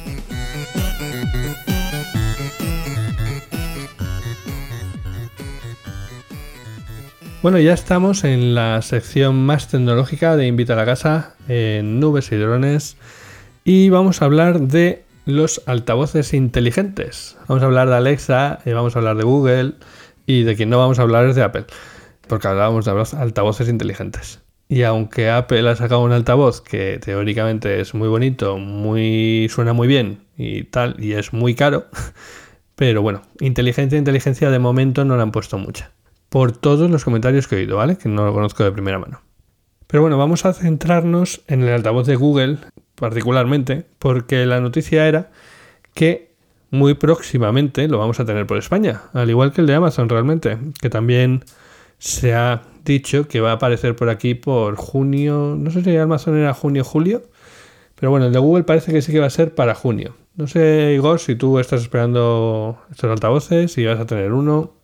Pues de momento estoy esperando a ver qué tal llegan y qué funcionalidades les meten. O sea, el tema de la domótica en casa sí que es algo que me parece muy interesante y, algo que me gustaría ir introduciendo poco a poco. Pero claro, al final ves las novedades en las conferencias de Google y demás, pero hasta que no lo pasan al, al castellano, pues no nos sirve, ¿no? Porque vale, el Google Home funciona muy bien en inglés y el OK Google, el Google Assistant pero siempre llega con un año un par, o, dos años de retraso con respecto a, a, la novedad en inglés. Sí, sí. Además, a mí me preocupa más otra cosa de eso. Me preocupa el tema de que una cosa es lo que se puede hacer en inglés y otra es lo que se puede hacer en castellano. Y aunque parece que por fin van a aparecer los altavoces en nuestro idioma, y vamos a poder hablar con Google y pedirle que nos diga el tiempo y cosas similares, no sé hasta qué punto mmm, traerá toda la funcionalidad que ya tienen los, los Google Home americanos, ingleses y bueno, de otros países. Claro, eso es, eso es el tema que quería decir, ¿no? Que eh, a mí no me interesa poner un altavoz al que simplemente le pueda hacer las preguntas de lo que Google que le puedo hacer a, a, mi teléfono o a mi reloj. ¿no? Eso no me interesa, porque no me parece que aporte nada. Si me parece que aporta, eh, tener un altavoz que le puedo decir que me reproduzca en la tele un vídeo, que me ponga música en el salón, que uh -huh. me encienda las luces del baño, que ponga en marcha la calefacción, cosas por eso sí que me interesa, pero claro, si esas funcionalidades no van a llegar aquí a España, por lo menos no de momento, pues entonces el, el altavoz no deja de ser un juguete relativamente caro y con una estética dudosa, ¿no? Uh -huh. Hay otro tema y es cuántos altavoces deberías tener en casa. O sea, porque todos sabemos, estos altavoces suelen traer lo que llaman un micrófono de alto rango, que es un micrófono especialmente preparado para captar sonidos a bastante distancia. De forma que si tú hablas al altavoz y le dices OK Google desde el otro lado del salón, y aunque no estés mirando directamente al, al altavoz, debería ser capaz de, de escuchártelo sin que tú tengas que hacer más esfuerzo con la voz que, que hablar, ¿vale? Pero, vale, está muy bien en el salón, pero no me voy a poner a gritar desde la habitación, oye Google, ¿qué tiempo va a hacer hoy? ¿Cojo el paraguas o no cojo el paraguas? No, no, no es necesario que pongas un par de, altavoces por habitación para que te coja bien, pero desde luego no vas a poner, o sea, no puedes esperar que tengas el Google Home en el salón y que le hables desde la cocina y, y que capte las cosas, no, eso, eso no va a ocurrir. No, pero al final el Google Home eh, no deja de ser como el, el centro ¿no? de la domótica de la casa. Eh, mm. no, no, es necesario que lo hagas todo a través del Google Home, también puedes hacerlo desde, desde el Google Assistant, ¿no? Una vez que, que tengas el, el, Google Home instalado y lo, lo, bueno, lo vayas conectando a los distintos aparatos de domótica que tengas en casa, pues luego también le puedes pedir que haga las cosas a tu teléfono o, o al reloj. Pero mínimo de un par de altavoces, tres, pues es, es, probable que necesites, ¿no? Un par de ellos como mínimo. Claro, lo típico, que empiezas por uno y la cosa pues se va enredando, enredando y acabas por uno por habitación. Porque al final cuando pensamos en esto nos imaginamos las películas de ciencia ficción en la que estás en cualquier lado de la casa y dices, oye, Jarvis, pues anda, arréglame la, la armadura de, de Iron Man que tengo que salir a cenar. Bueno, a ver, suena a ciencia ficción, pero en realidad es así, ¿no? Hay que tener en cuenta que en muchos aspectos vivimos en el futuro, ¿no? Es decir, las cosas que, que veíamos en las películas en los 90 y en los primeros 2000 ahora pues, son relativamente habituales. Y, y lo que tú has dicho de Jarvis es una realidad. O sea, si tú tienes varios altavoces Google Home eh, bueno, en España no, porque como digo, todavía esa funcionalidad no ha llegado, ¿no? Pero tú en, en Estados Unidos o, en Inglaterra, si tienes varios altavoces Google Home, le, le puedes pedir esas cosas. O sea, le puedes preguntar tranquilamente según te despiertas, oye, Jarvis, o como que sea que hayas querido poner la activación de tu, de tu Google Home. Eh, Bueno, no te creas que la activación de Google Home se puede configurar, ¿eh? no, bueno, lo que Google y, y poco más. No, pero bueno, le puedes pedir la agenda del día, le puedes pedir que, yo qué sé, que te compre no sé qué, que, que encargue unas verduras frescas para la hora de comer, que le mande un ramo de rosas porque hoy es aniversario de tu chica. O sea, le puedes pedir Bueno, un montón último- de cosas. Lo último con lo que está todo el mundo flipado, que eso seguro que no va a llegar a España de momento, es el tema del Google Duplex. Eso de decirle, oye, ok Google, eh, cógeme hora para peluquería para mañana por la tarde. Y que sea el mismo asistente el que haga una llamada telefónica a una persona real y sea capaz de mantener una interacción real y que, bueno, pues mm, que funciona, como quien dice, que tiene sus dejes, que eh, se para a pensar, etcétera, y que por lo tanto al interlocutor no le resulta extraño estar hablando con una máquina. Bueno, pues eso, eh, eso sí que es de ciencia ficción.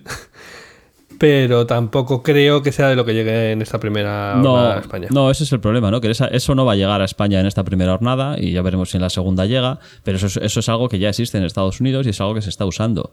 ¿no? Entonces- Bueno, bueno, eh, existe en modo beta, ¿eh? lo han enseñado en el Google I.O. y tal, pero todavía no está. No, pero lo que te enseñan en el Google I.O. tarda, bueno, tienen su fase beta, que si todo va bien, tarda un añito, añito y medio en, en introducirse un poco más a- al gran público, ¿no? Y, y al de dos, tres años, pues es, es algo ya habitual, ¿no? Es lo mismo que pasó con el Google Assistant, lo mismo que está pasando con el propio Google Home. Eh, El Google Home, yo creo que lo presentaron hace como poco dos iOS, me parece. ¿no? O sea, no fue el año pasado, sino el anterior, y eso sí no fue el anterior. Al, al final las cosas van a pasitos, poco a poco, pero, pero avanzando. Bueno, tampoco sería la primera vez que comentan algo en el Google I.O. y luego no aparece por ningún lado.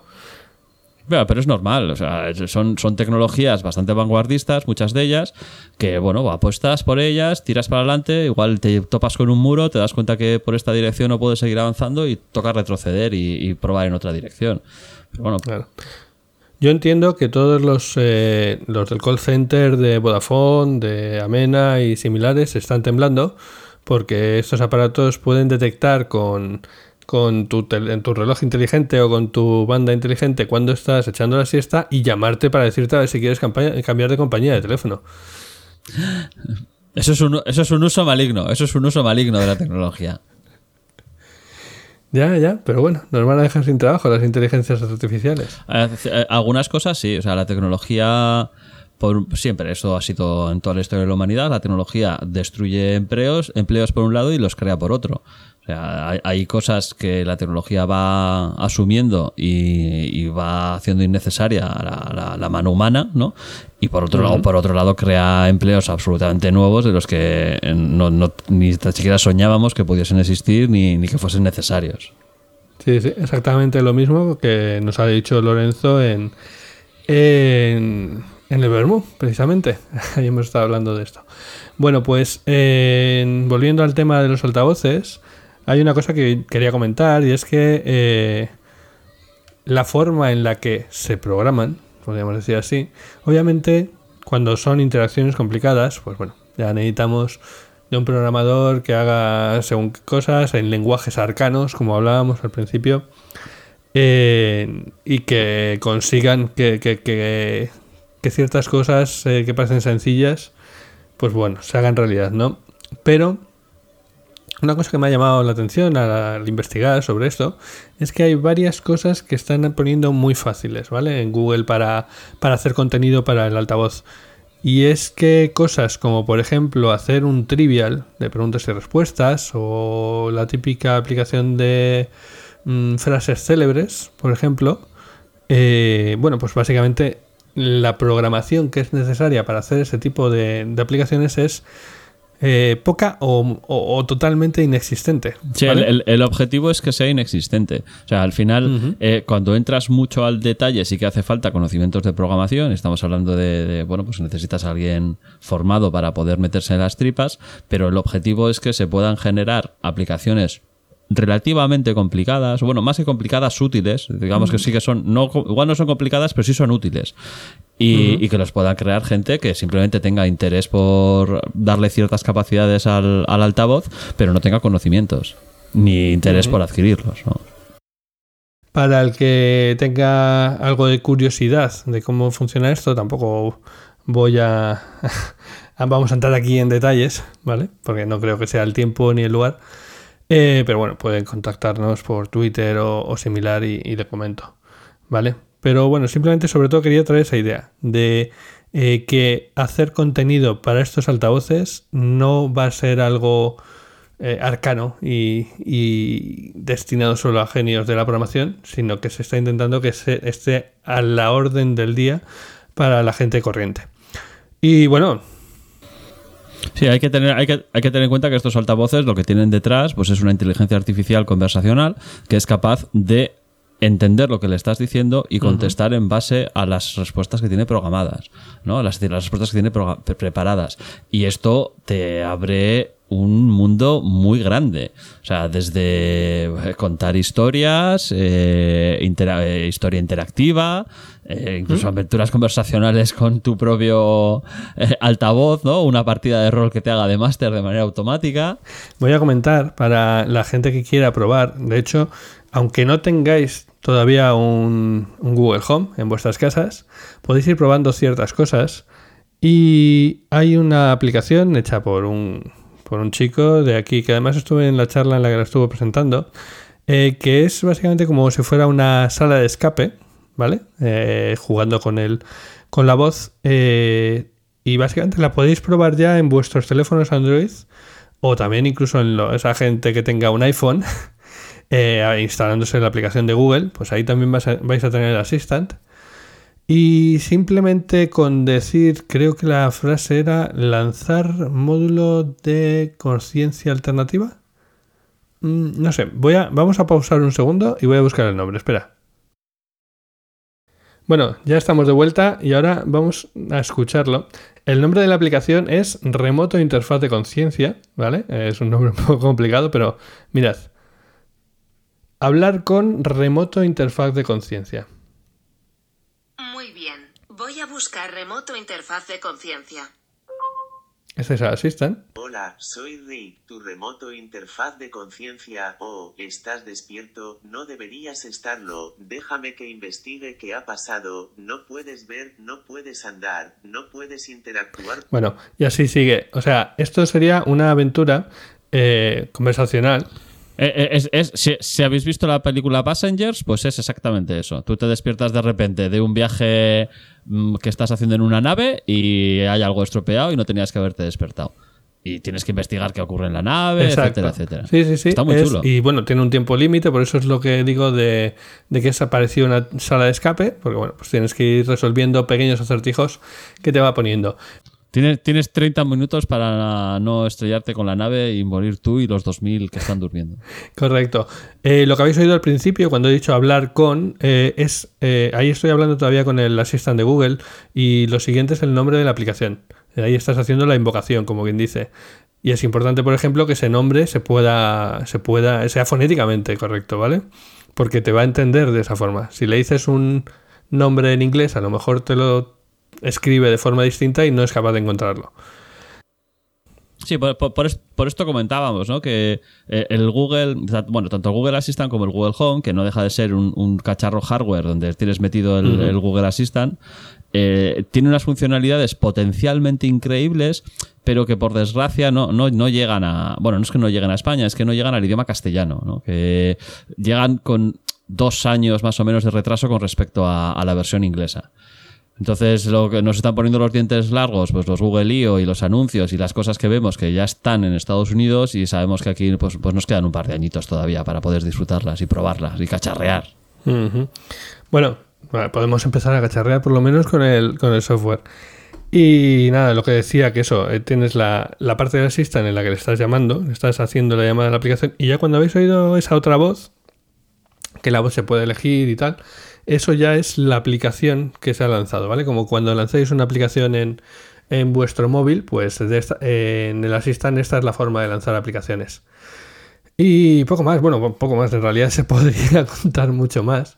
Yo ando enredando para hacer una, un una, una chorradita, pero bueno, si eso cuando, cuando la tenga ya, ya, ya os contaré.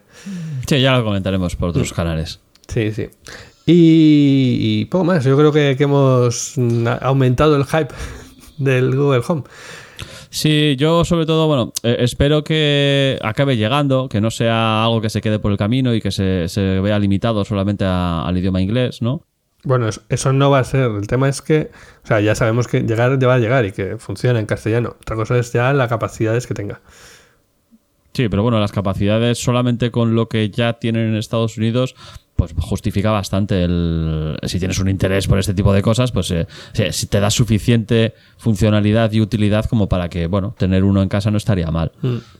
Hombre, eh, hay que superar los miedos, que además parece que últimamente hay como una... cam- no campaña, pero hay más sensibilidad a lo mejor a- al tema de, de la privacidad, eh, etcétera. Y no sé, pues por ejemplo, la última noticia que soy era la de una Alexa que había enviado una conversación privada a uno de los contactos de, de la casa, ¿no? Mm, Y bueno, la explicación de Amazon era que en algún momento ese Alexa había entendido que le habían llamado y en algún momento Sí, la, la, la, la secuencia era que interpretó una frase como que había dicho mandar mensaje a, luego Alexa preguntó a quién, ellos siguieron hablando, lo que hablaron, pues escogió unas cuantas palabras para, las entendió como si fuese el nombre de una persona de la agenda, luego pidió la confirmación, ellos siguieron hablando y, y interpretó lo que decían como sí, y ya lo acaban mandando. Hombre, es una secuencia un poco rara y que nadie se dio cuenta que Alexa estaba preguntando cosas, ¿no? Pero bueno, vete a saber. Sí, sí, pero bueno, eh, al final nueva tecnología, pues nuevos miedos, nuevas formas de hacer y nuevos nuevos eh, hábitos. Dime, dime.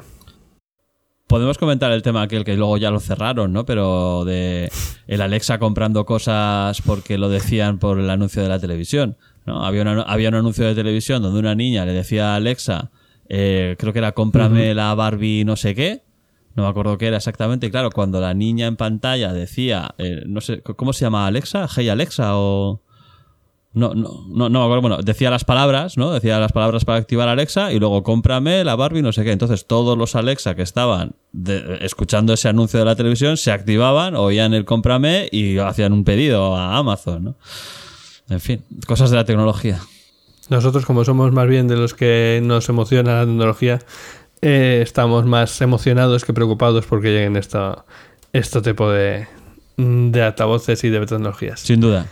Y vamos a ir ahora con el apartado de eh, la Robore.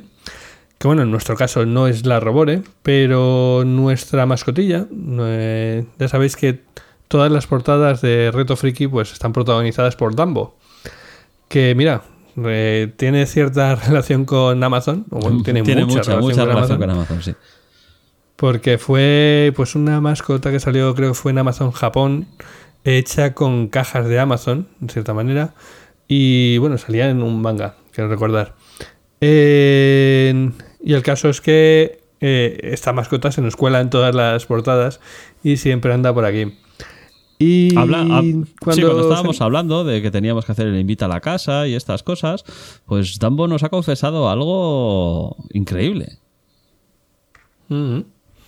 Realmente, y bueno, nos, nos ha proporcionado un, un documento sonoro que vamos a poner a continuación para, para, para contar todo, todo lo, que, lo que tiene que contar. Realmente no nos lo ha dejado escuchar con anterioridad.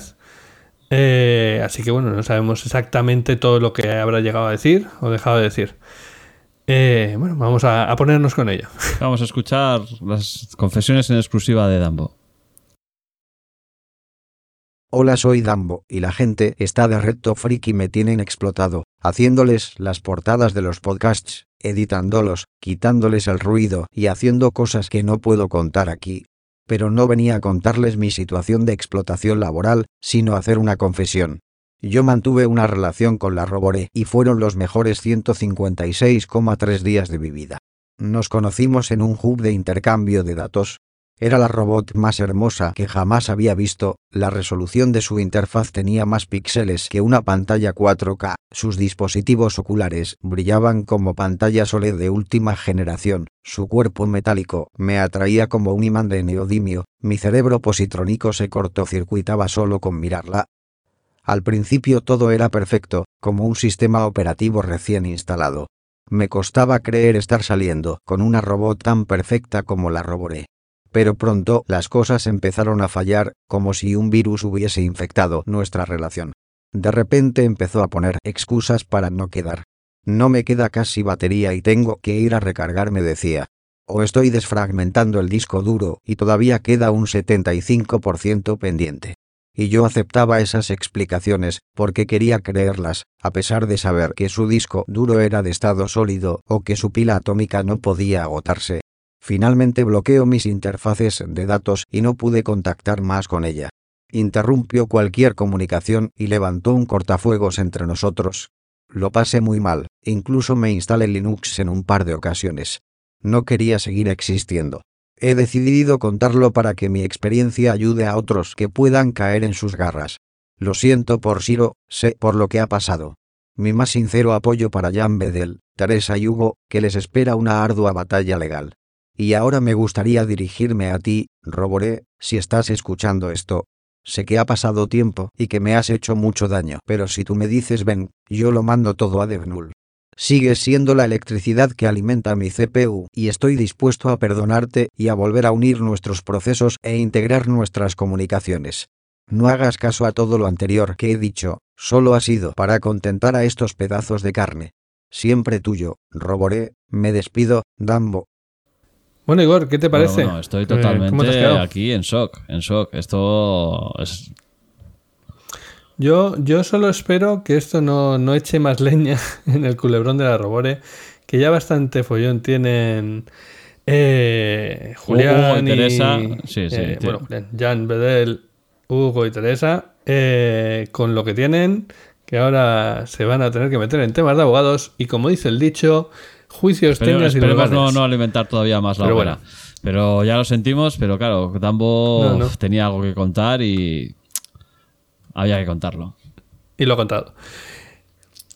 Eh, bueno, y vamos a ir cerrando ya. Parece que no, no hemos muerto el- en el camino. Eh, esperamos, vamos con, con Porquis. eh, vamos a poner Porquis y se- nos vamos despidiendo y, y diciendo Bien, las hemos formas de llegado. contacto. Creíamos que no lo íbamos a conseguir, pero aquí estamos.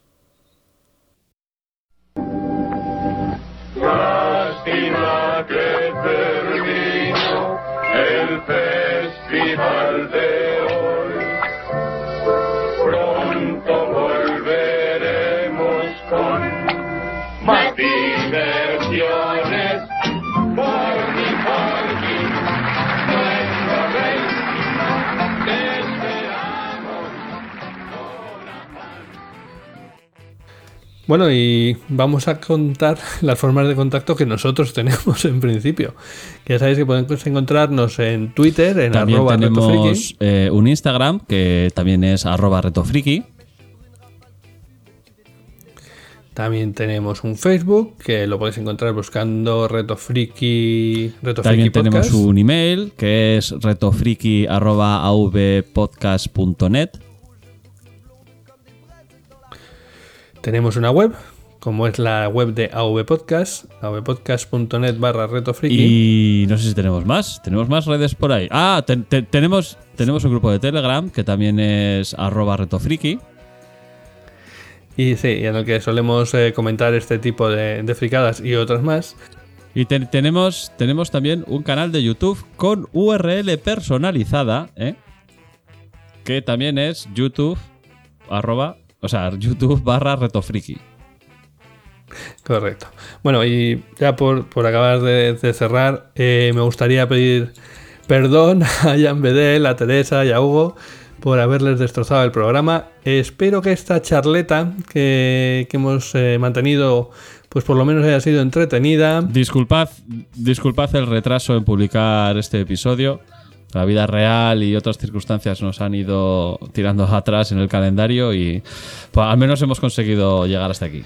Y a todo el que crea que esto no cuesta nada, le animo a que se ponga a intentar hacerlo. Valoro mucho más, ya lo valoraba antes, pero valoro mucho más el trabajo de Jan, de Teresa y de Hugo, que cada 15 días se dedican a sacar adelante uno, uno de estos. Y, bueno, que, que, que muy agradecidos, muy, muy honrados de poder hacer este invito a la casa. Y per- perdonad todos los errores que hayamos cometido. Ha sido Mm, Deberíamos con- haber usado más eh, palabras como jeférrimo, Sí, ubérrimo. sí, sí, jeférrimo. Yo Y- lo tenía, lo tenía que apuntado, pero no sé, se me ha pasado por completo. y tal. Pero bueno, hasta aquí ha llegado la charleta y vamos a ir cerrando ya eh, este episodio. Venga, Igor, nos vemos en. Debut and the End, Debut and the End. Tenemos que grabar Debut and the End. No sé yo si no saldrá algo por en medio. Si ya son siete episodios. Había alguien que estaba contando los episodios que, que llevábamos. Sí, sí. Sí, pues este, este. este, este será el octavo. En fin. Vale, pues nada. Venga, hasta la próxima. Hasta luego.